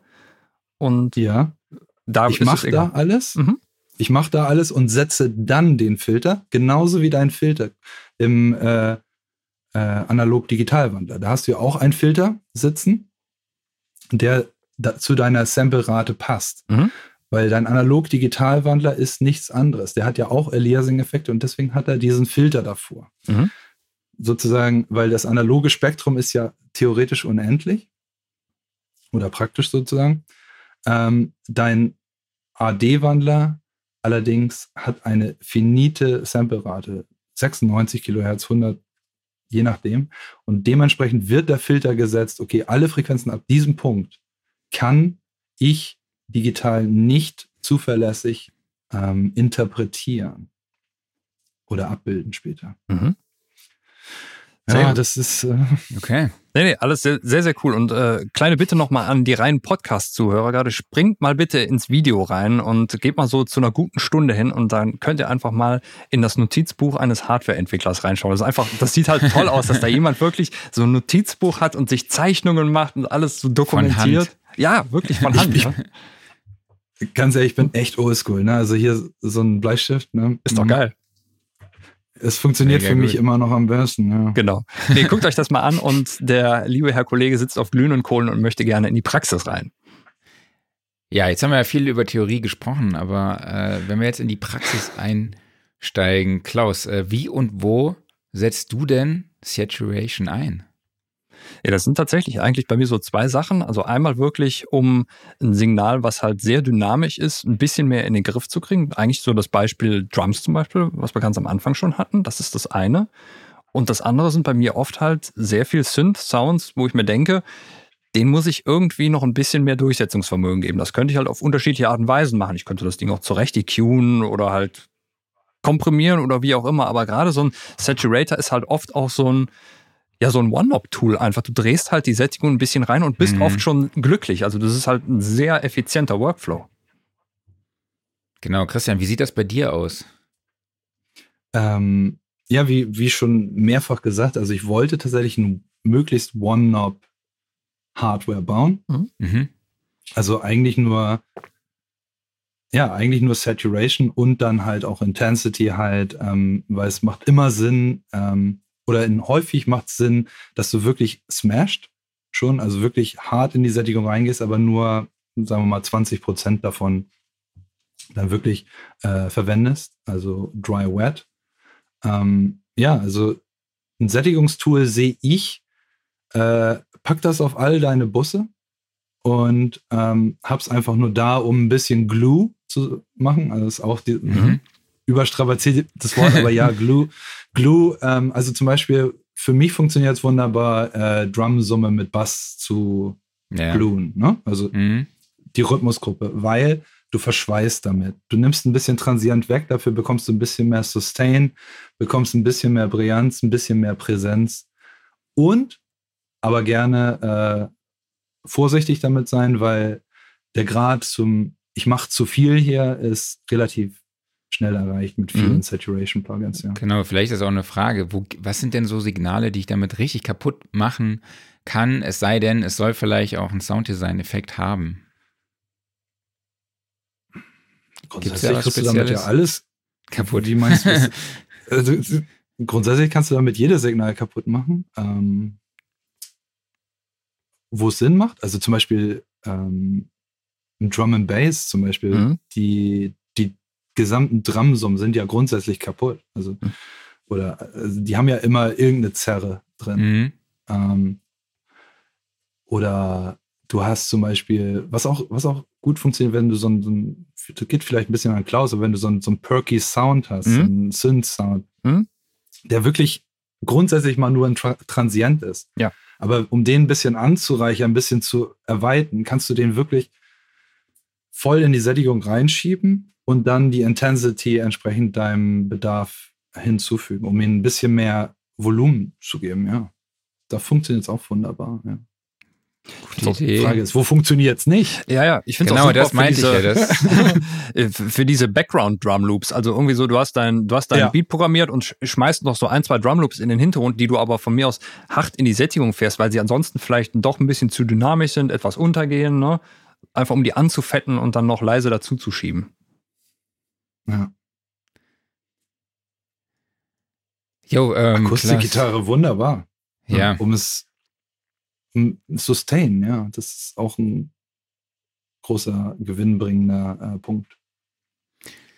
Klaus, was sind denn so deine Top-Saturation-Tools? Ja, ich glaube, mein Top Saturation Tool ist immer noch so, ja, vielleicht einer der Klassiker schlechthin, nämlich einfach Saturation Knob von Softtube. Wahrscheinlich einfach, weil es das Ding schon relativ lange gibt und weil es kostenlos ist. und finde ich auch einen echt guten Job macht, solange man jetzt nicht zu viel reindreht, weil ich, das, das funktioniert so bis, sag mal mal, Drittel bis Hälfte Regelweg ist geil und danach mhm. wird's aggressiv. Also da wird's, da wird's too much. Aber einfach so, um dieses halt mal kurz reinzudrehen, mag ich den immer noch sehr, sehr gerne. Und ich mag für, für so ein bisschen, also für, für das Sanfte mag ich sehr, das ist auch schon was älter von, von Waves, ähm, da gibt's die ähm, Bandmaschinensimulation von Eddie Kramer. Und die fand ich immer super einfach nur, um so ein bisschen was zu machen. Eigentlich, eigentlich das, was du äh, beschrieben hast, Christian, weißt du, dass du es eigentlich noch gar nicht merkst, so richtig. Also, äh, also, nee, du hörst es nicht direkt, aber du fühlst es so ein bisschen. Ja. Fand ich da immer ganz geil. Wie ist das bei dir, Marc? Ja, ich glaube, bei, bei, mir ist natürlich Cassiopeia, ne? Muss ich natürlich ganz sagen. Habe ich leider noch nicht getestet. ja, und so weitere Go-To-Standards sind halt Retro Color von XLN ähm, was halt auch sehr, sehr umfangreich ist, auch was Reverb angeht oder Rauschen und sonstige Noises, die man da hinzufügen kann.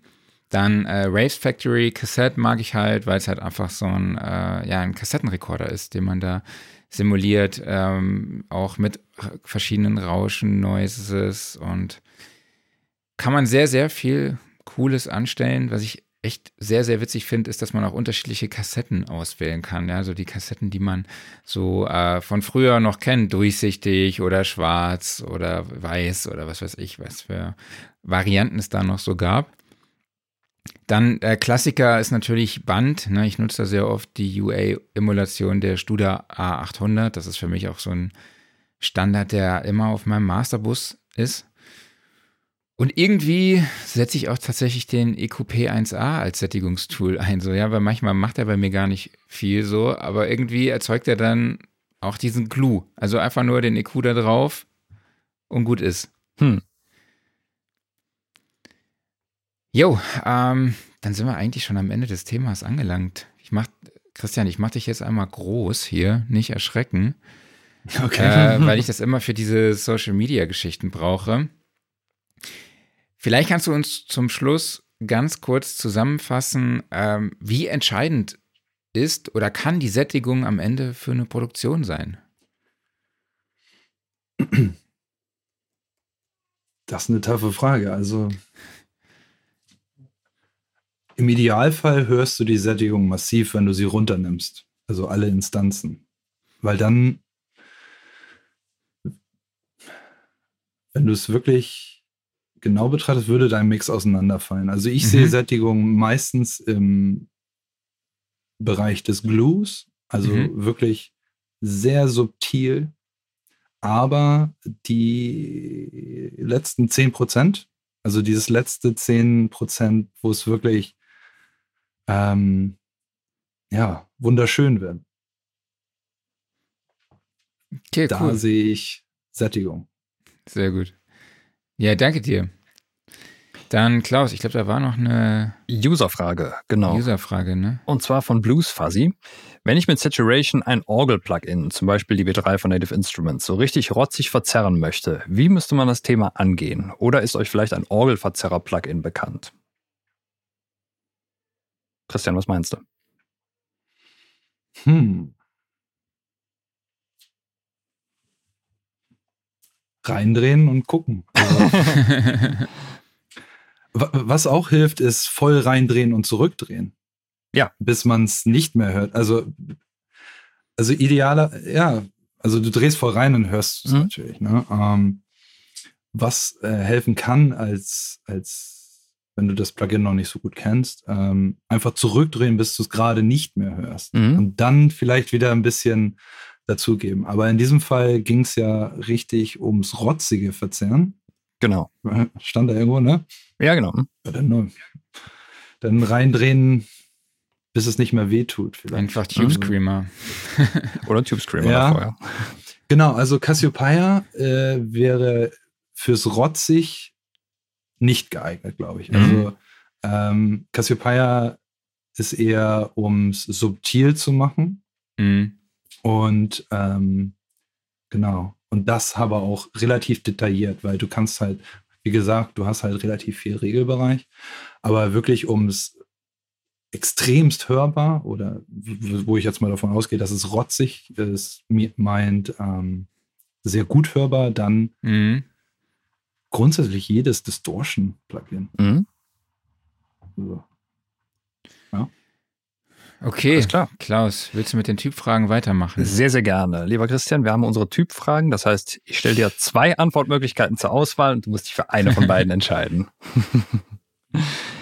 Mac oder PC?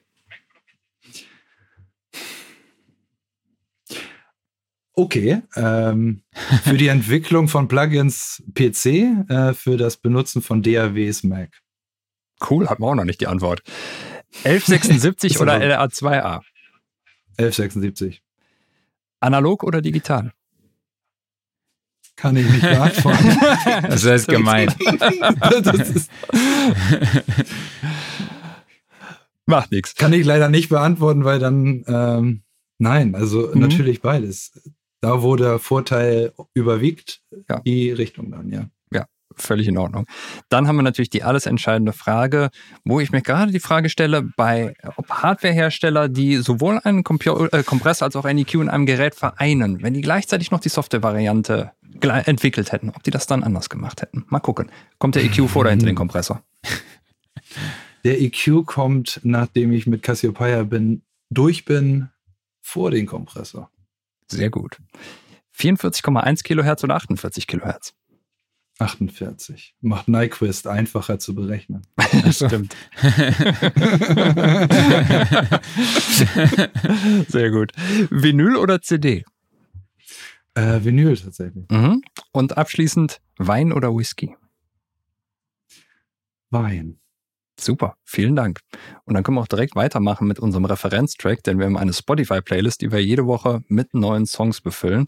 Das heißt, Christian, besuchen einen Song, der entweder besonders toll gemischt, gemastert ist, das Songwriting ist speziell oder auch das Sounddesign.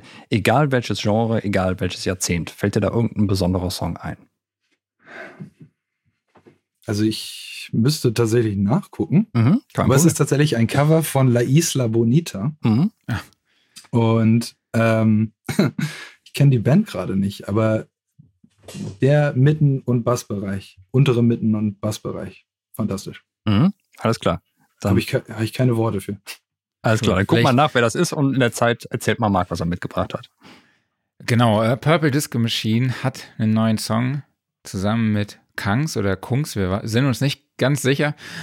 Uh, der Track heißt Substitution und was mich an dem Track eigentlich so fasziniert hat, beziehungsweise wo, was, weshalb ich auf den Track aufmerksam geworden bin, ist, dass am Anfang so Plug-Sounds kommen, die mich so mega krass an Big in Japan von Alphaville erinnern. Ja, also wir haben ja äh, kurz vor Aufnahme den, in den Song reingehört und hatten hier so ein bisschen Party. Äh, Christian war schon im Background und wir haben ihn nicht gehört und wir, wir Klaus und ich, wir sind hier, haben hier voll den Song abgefeiert und über den Sound gesprochen und Christian winkte uns im Hintergrund zu und wir haben es nicht gesehen.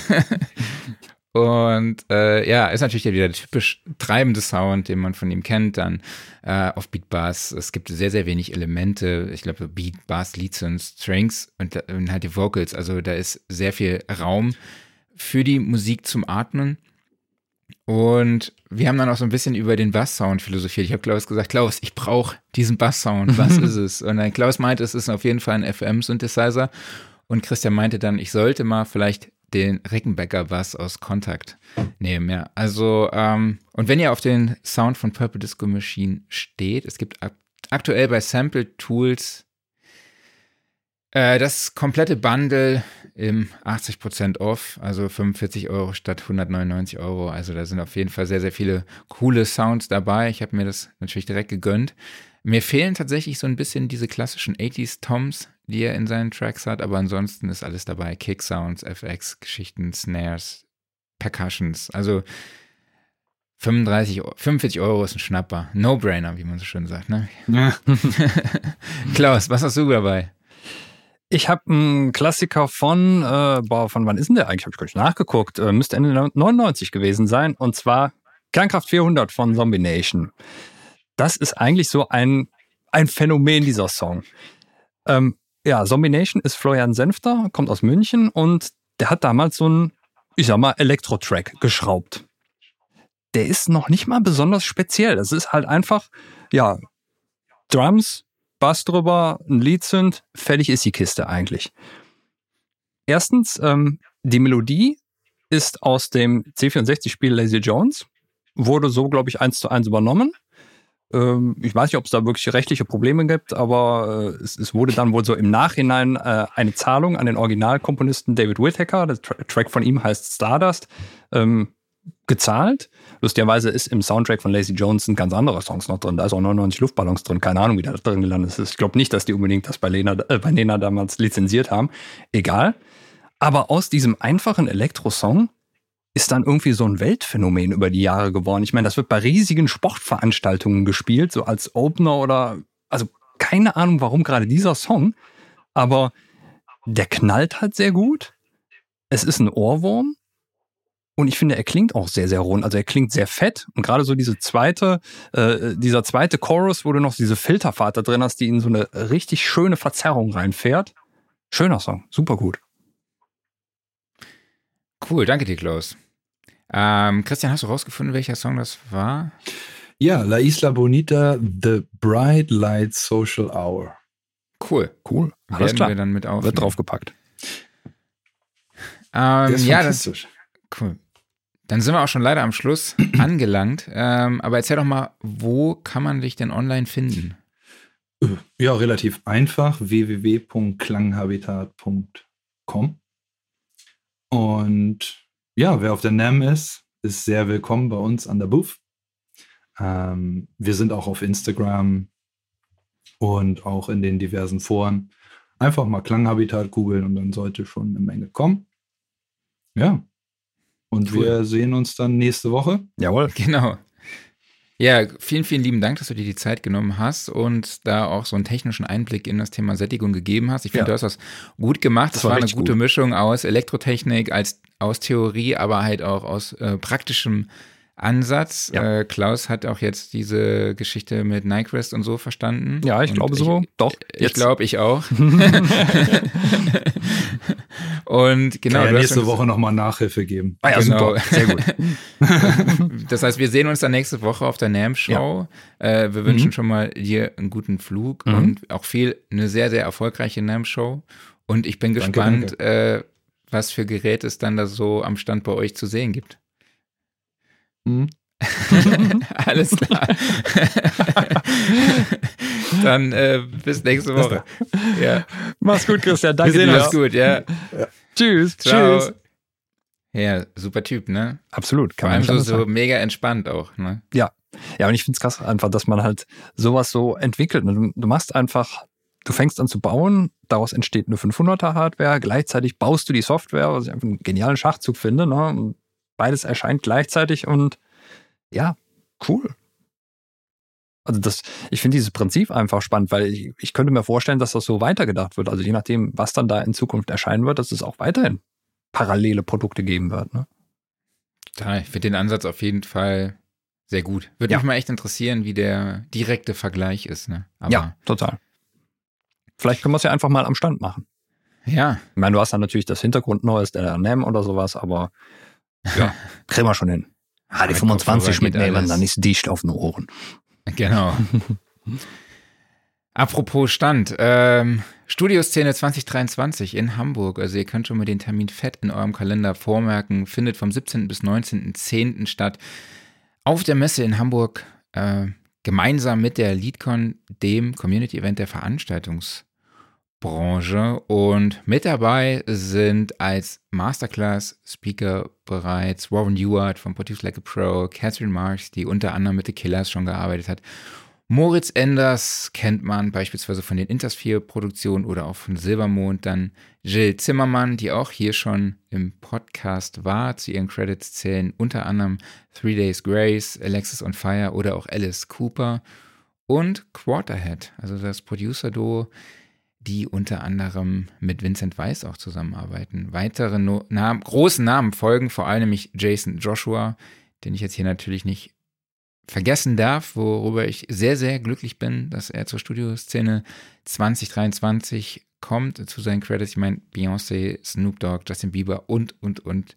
Ich glaube, es gibt irgendwie keinen großen Artist, mit dem er noch nicht zusammengearbeitet hat. Ich glaube sogar Mhm. schon mit Michael Jackson hat er gearbeitet.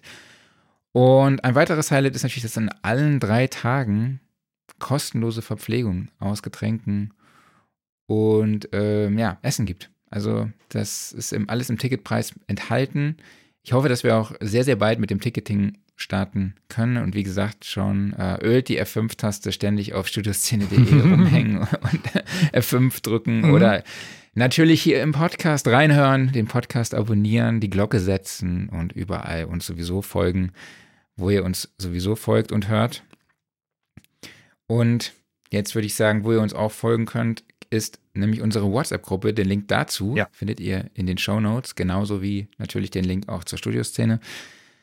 Aber studioszene.de kann man sich ganz gut merken, besser als https bit.ly slash 3jfkmyh. Deshalb, warum habe ich den eigentlich nie editiert? Aber naja. Ähm, warum erzähle ich euch das? Weil wir die Woche über eine neue Kategorie nachgedacht haben, weil äh, oft es Fragen gibt in der WhatsApp-Gruppe, hey, hier, ich verkaufe Produkt XY, hat Mhm. jemand Interesse? Und wir dachten, hey, lass uns das doch einfach hier in den Podcast mit aufnehmen. Also es gibt jetzt die Kategorie Gebrauchtwarenmarkt. Also wenn ihr was habt, was ihr verkauft, dann schickt uns doch einfach eine Info per Mail an redaktion.soundrecording.de. Wichtig ist natürlich, wir müssen wissen, was es ist. wir müssen wissen, was ihr euch preislich vorstellt. Wir brauchen eure Kontaktdaten. Und genau, dann werden wir das hier vorstellen und euch, ja, und hoffentlich den passenden Käufer für euch finden. Vielleicht, beziehungsweise nicht für euch, aber für euer Produkt. Und ja, bin gespannt, ob sich das durchsetzt. Und ich bin gespannt, ob wir da Einsendung kriegen. Ich finde es ganz witzig. Da tra damit tragen wir auch aktiv etwas zur Nachhaltigkeitstransformation bei. Ja. Ich Eine- liebe dieses Wort. Ähm. Ich Es ist, es ist so ein deutsches Wort, ne? Und äh, wieder eine schöne Referenz auf die äh, Episode mit dem lieben Patrick. Genau. Kommen wir zum Aufreger der Woche. Hast du was dabei? Ja, ich bin momentan natürlich aus vermutlich gleichen Gründen aufgeregt wie du, äh, nämlich die Reise in die USA. Wegen aber du, Bayern aus und des BVB aus. Natürlich, ja, ja, das, das regt mich total auf. Äh, äh, nee. Ähm, du bist ein bisschen aufgeregt, ich bin sehr aufgeregt und aber was mich auch aufgeregt hat, ist erstens das Ganze drumherum, weil man muss sich halt so viel Zeugs zusammensuchen und dann ist es nicht eindeutig beschrieben auf irgendwelchen Webseiten und da kommen komische Fehlermeldungen und bla bla bla. Ne? Und irgendwie alles so, und du denkst so, ey, das ist irgendwie jetzt ein, eine große Reise. Wir sind im Jahr 2023, warum ist halt nicht alles einfacher beschrieben? Ne? Aber irgendwann, ja, knuspert man sich da so durch und dann hat man hoffentlich alles zusammen und am Flughafen auch durchgewunken. Was auch schlimm ist, und da habe ich schon mal drüber gesprochen, ist Amazon. Und wenn man bei Amazon was kaufen will, ne, dann ja, findet man das Produkt erstmal nicht so leicht. Ne? Das sind, es kommen ja erstmal diese gesponserten Artikel und dann, wenn du Glück hast, kommt das Produkt und dann ist das nicht verfügbar. Und dann findest du es irgendwie nach so ein paar weiteren gesponserten Produkten nochmal. Und dann ist es da vielleicht verfügbar bei diesem Eintrag. Mhm. Also ich habe das Gefühl, die Amazon-Datenbank mit Produkten ist einfach nur noch ein völliges Chaos. Ich weiß nicht, was da passiert ist. Ne? Also erstmal hat dieses Sponsoring völlig überhand genommen. Du weißt nicht mehr irgendwie richtig, was da noch angezeigt wird. Es sind einfach nur noch irgendwelche dubiosen Firmennamen, die halt einfach ausgedacht sind, damit da was platziert ist. Wir, wir brauchen einen Firmennamen, deshalb muss da was hin. Das heißt dann Auaiao oder sowas. Ne? ja, ja, Und die genau. machen dann Markenrucksäcke, natürlich, klar. Ähm, ja, aber was soll das denn? Ne? Also, Hast du einen Rucksack bestellt oder redest du gerade von der Bestellung von deinem Rucksack? ja, genau. Ich habe ihn nicht über Amazon bestellt, weil, äh, nee, da war nichts zu machen. Was für einen hast du bestellt jetzt? Äh, ich bin auf äh, die Firma Captain and Son gestoßen und das hat, Ah. finde ich, das war Klingt interessant. auf jeden Also, Fall gut. Er hat ein cooles, äh, also hat coole Praxis-Features. Ähm, ich habe ihn jetzt noch nicht benutzt, also ist gestern angekommen, aber sieht auf den ersten Blick sehr sauber verarbeitet aus. Praxisbericht kommt nach der NAM-Show, wenn er dann auch Ja. mal was getragen hat. Und jeden Fall. MacBook Pro passt rein. Das passt, ja, äh, aber auch so gerade, so gerade. Ne? Das Okay. ist also, da wurde vollmundig beworben, äh, dass das da reinpasst und ja, ich würde mal sagen, mit Drücken passt das da rein. Das ist schon mal ein Minuspunkt, den habe ich, äh, ja. Werden wir aber sehen, vielleicht muss der sich auch einfach ein bisschen ausweiten. Mal gucken. Jedenfalls, ja, das ist so mein, mein Aufreger der Woche, also dass irgendwie Amazon taugt so langsam nichts mehr, habe ich das Gefühl. Auf verschiedensten Ebenen. Okay. Ja, ich habe eigentlich nicht viel mich aufgeregt, hatte wenig Zeit, mich aufzuregen, weil ich auch so beschäftigt war mit der NAM-Vorbereitung, Heftproduktion und, und, und und dem ganzen Content und den Terminen, die wir dort vor Ort auf der NAM-Show haben. Ähm, wird sehr, sehr aufregend. Mhm. Also ich freue mich schon total. Vor allem sind wir zuerst in Newport Beach, ähm, direkt am Strand in einem Hotel. Das ist natürlich ziemlich cool. Mhm. Bei irgendwas zwischen 25 und 30 Grad, aber wir wollen ja hier jetzt nicht irgendwie die Leute neidisch machen. Wo hast du die eigentlich her? Die habe ich nirgendwo gefunden. Bei mir sind das Was? immer 19 bis 20 Grad. Ja, ich glaube, ich habe heute Morgen nochmal geguckt, es hat sich ein bisschen geändert, leider. ich dachte, du hast so Las Vegas eingegeben oder Death Valley oder so. nee, nee. Es sind jetzt nur noch 25 Grad. Aber ich meine, ist immer noch okay, würde ich sagen. Ja, ist das schon kurze Hose Wetter? Also 25 Grad auf jeden Fall, aber 20 Also ich nehme auf jeden Fall kurze Hose mit. Ja, mitnehmen tue ich das auch, klar, logisch. Ne? Also zwei kurze Hosen und zwei lange. Ja, müssen wir da durch. Nimmst du eigentlich ein Hemd mit? So für gediegenere Anlässe? Also ich nehme jetzt nicht so ein klassisches Hemd mit, was man zu einem Anzug oder so trägt, aber ich nehme halt zwei Jeanshemden mit, ja. Okay, also dein Standardlook, sag ich mal. Mein Standardlook, genau. Ja, es sei denn, ich habe, wenn ich mal keinen Studioszene-Hoodie hier anhabe. Ja. Ich bleibe bei T-Shirt und Pulli, also ich hoffe, das reicht. Ja. Also mich hat eher diese Impfausweisgeschichte gestresst. So. Oh ja. Also, ja, das ist auch sowas, ne? da erstmal rauszufinden, was man denn wirklich braucht. Ne? Und es steht überall etwas anders beschrieben und ja. ja. Ich muss jetzt mein Zertifikat erneuern lassen. Normalerweise kann man das in der App machen innerhalb drei Monate nach Ablaufdatum, aber ich war schon drei Monate, es war schon länger als drei Monate abgelaufen, also musste ich wieder zur Apotheke, musste mir ein neues Zertifikat ausstellen lassen, musste das scannen für den Covid-Pass. Ich habe jetzt auch die ausgedruckte Variante dabei und ich habe aber auch noch den gelben Schein dabei wo es heißt, dass der der Entscheidende ist. Und dann bin ich mal gespannt, ob wir da reinkommen. Ich auch. Die uns reinlassen. naja, Workflow der Woche. Hast du was dabei?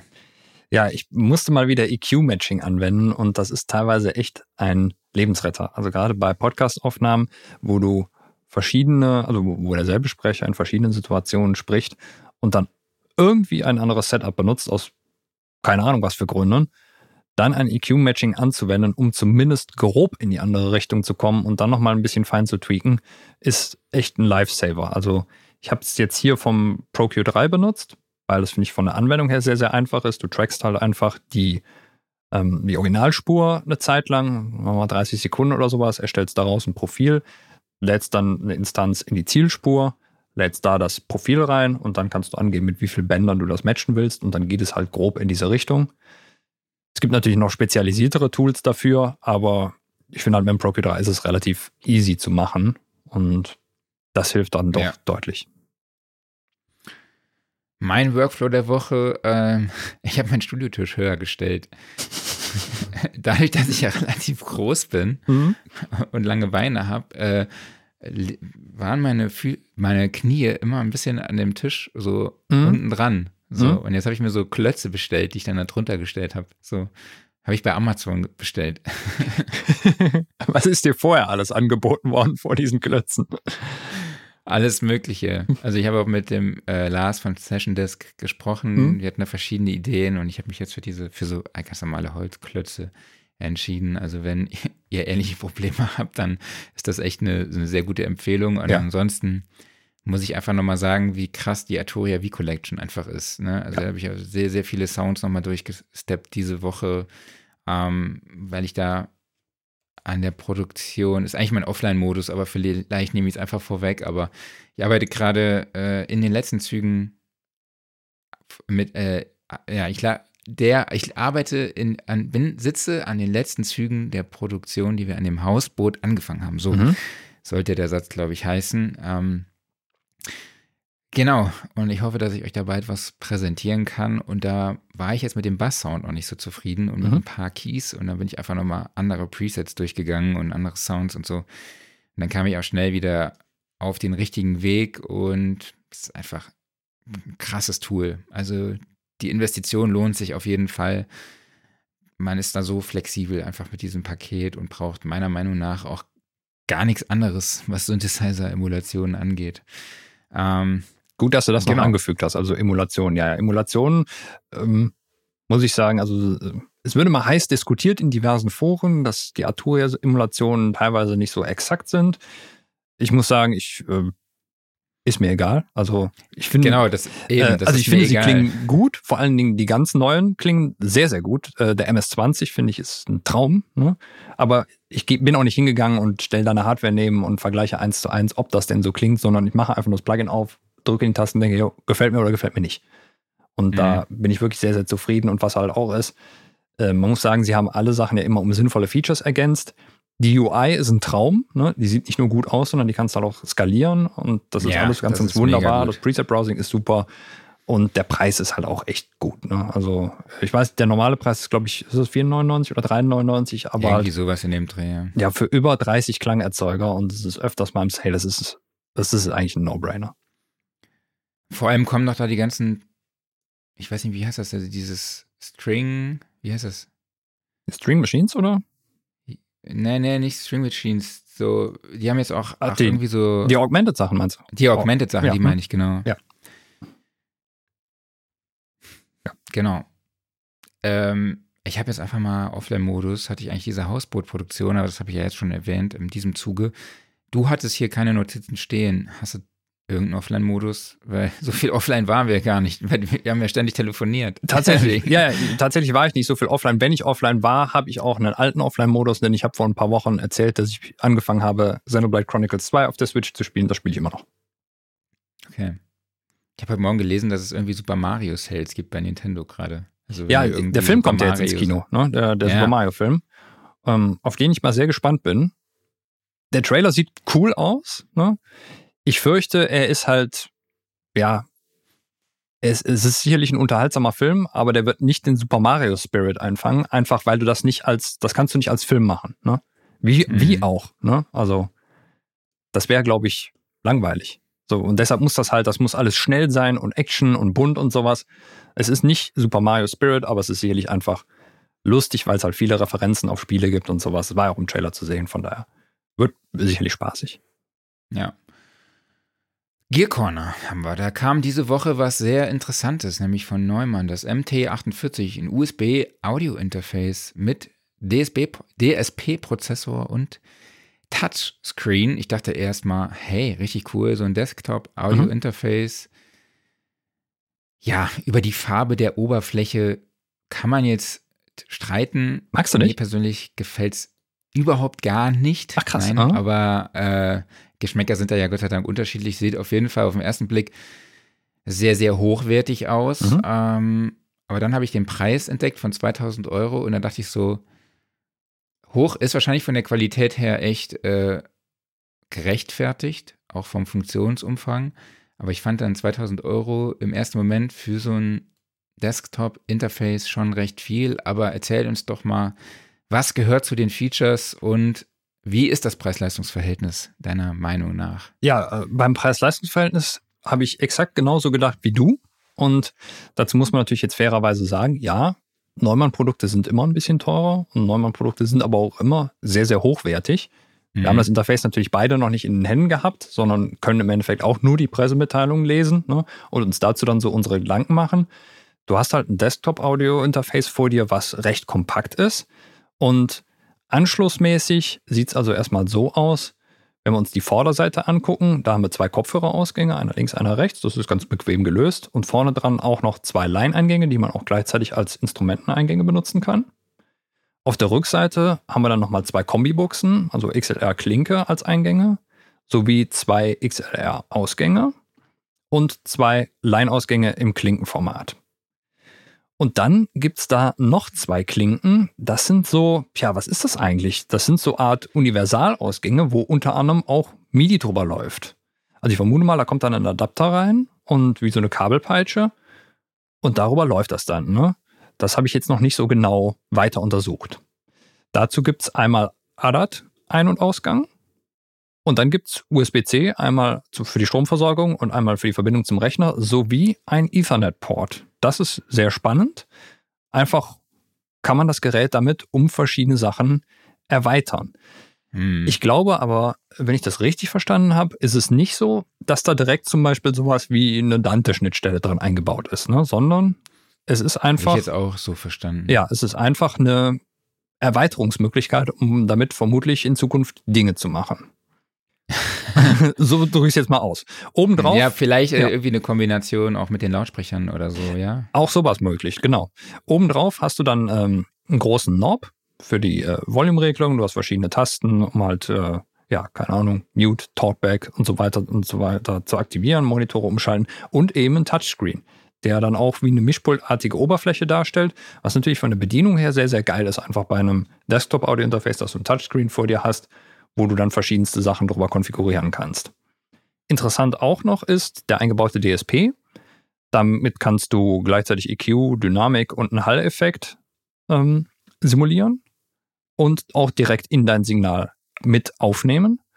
Mhm. Und daran haben sie gedacht, das fand ich sehr, sehr clever, ist, du hast in deiner Software, also in deiner DAW dann noch die Möglichkeit, zwei verschiedene Eingänge für jeden Eingang auszuwählen. Und zwar einmal den mit DSP und einmal den ohne DSP. Also du kannst dann dasselbe Signal sowohl schon bearbeitet aufnehmen als auch unbearbeitet. Ist eine ganz clevere okay. Idee eigentlich, finde ich so. Ja, und wenn man sich jetzt einfach so diese ganzen Features anguckt, ne, dann ist es jetzt so zumindest, was jetzt Inputs und Outputs angeht, das ist nicht so viel, muss man sagen. Das ist sicherlich qualitativ alles sehr hochwertig, aber ja, könnte mehr sein, aber es ist ja auch nur ein kompaktes Desktop-Interface. Allerdings, ja, gut, cool ist. Ja, ja, aber das, was dann 2000 Euro dafür, uiuiui, es ist eine Ansage, ne? Also, ich kann jetzt nicht, ich kann jetzt nicht sagen, ob das ein gutes oder ein schlechtes Preis-Leistungsverhältnis ist. ist. Ich musste nur erst drüber nachdenken, also, oder habe erst mal so ein bisschen gezögert. Mhm. Deshalb, äh, also nochmal ganz kurz, ja. ähm, wegen MIDI. Mhm.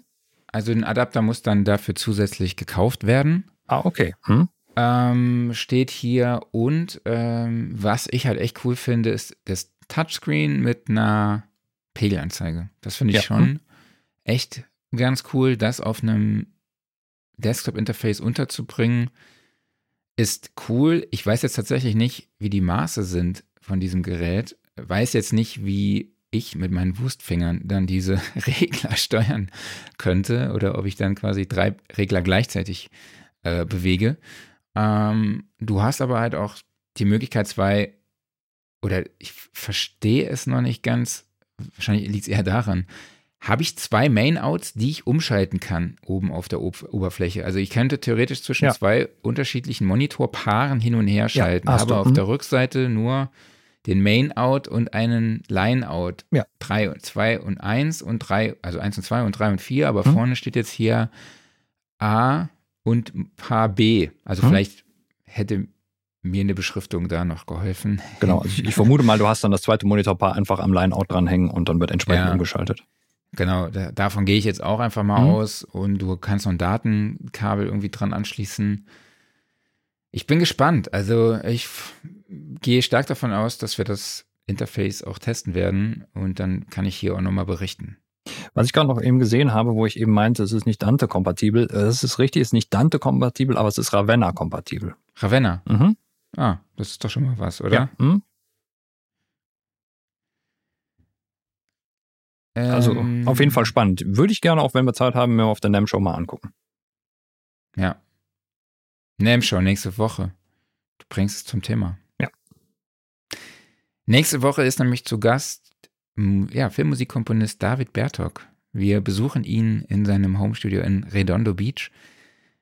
Am Dienstag werden dort dann auch äh, ja, einen Podcast aufnehmen, den wir aber nicht live streamen, weil wir nicht genau wissen, wie die Gegebenheiten dort vor Ort sind. Aber ja. wir werden ihn aufzeichnen und dann hoffentlich im Real Life dann auch zur gewohnten Zeit ausstrahlen. Das heißt, ihr könnt dann Fragen stellen, aber wir werden sie leider nicht für euch live beantworten können, weil es dann nämlich auch, glaube ich, zwei Uhr nachts bei uns oder so ist. Oder vielleicht jetzt gucken wir uns den Stream dann trotzdem im Nachgang an und ähm, genau. Auf jeden Fall wird es nächste Woche in verschiedensten Formen irgendwelchen Content geben. Also einfach mal gucken, was wir da so hochladen.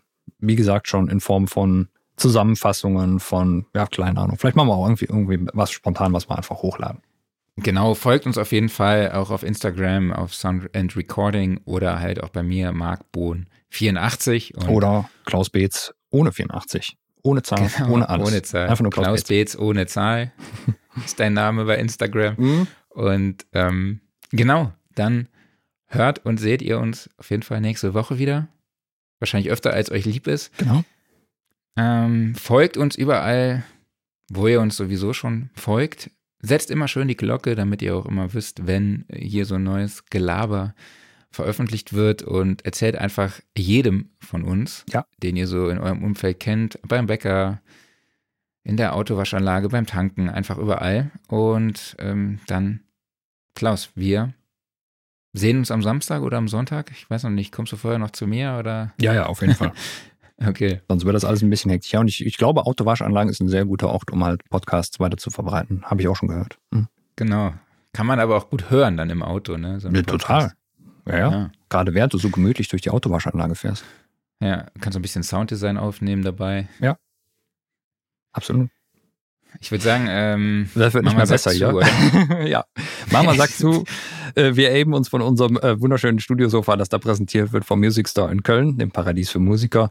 Vielen Dank an euch alle dafür, dass ihr dabei wart. Vielen Dank an dich, Marc. Und natürlich auch vielen Dank für, an Christian, dass er uns hier die Einblicke in Sättigung und in seine Produkte Cassiopeia und Lyra gegeben hat. Wir hören uns nächste Woche in irgendeiner Form aus den USA. Bis dahin bleibt alle gesund, habt Spaß und tschüss. Ciao, macht's gut.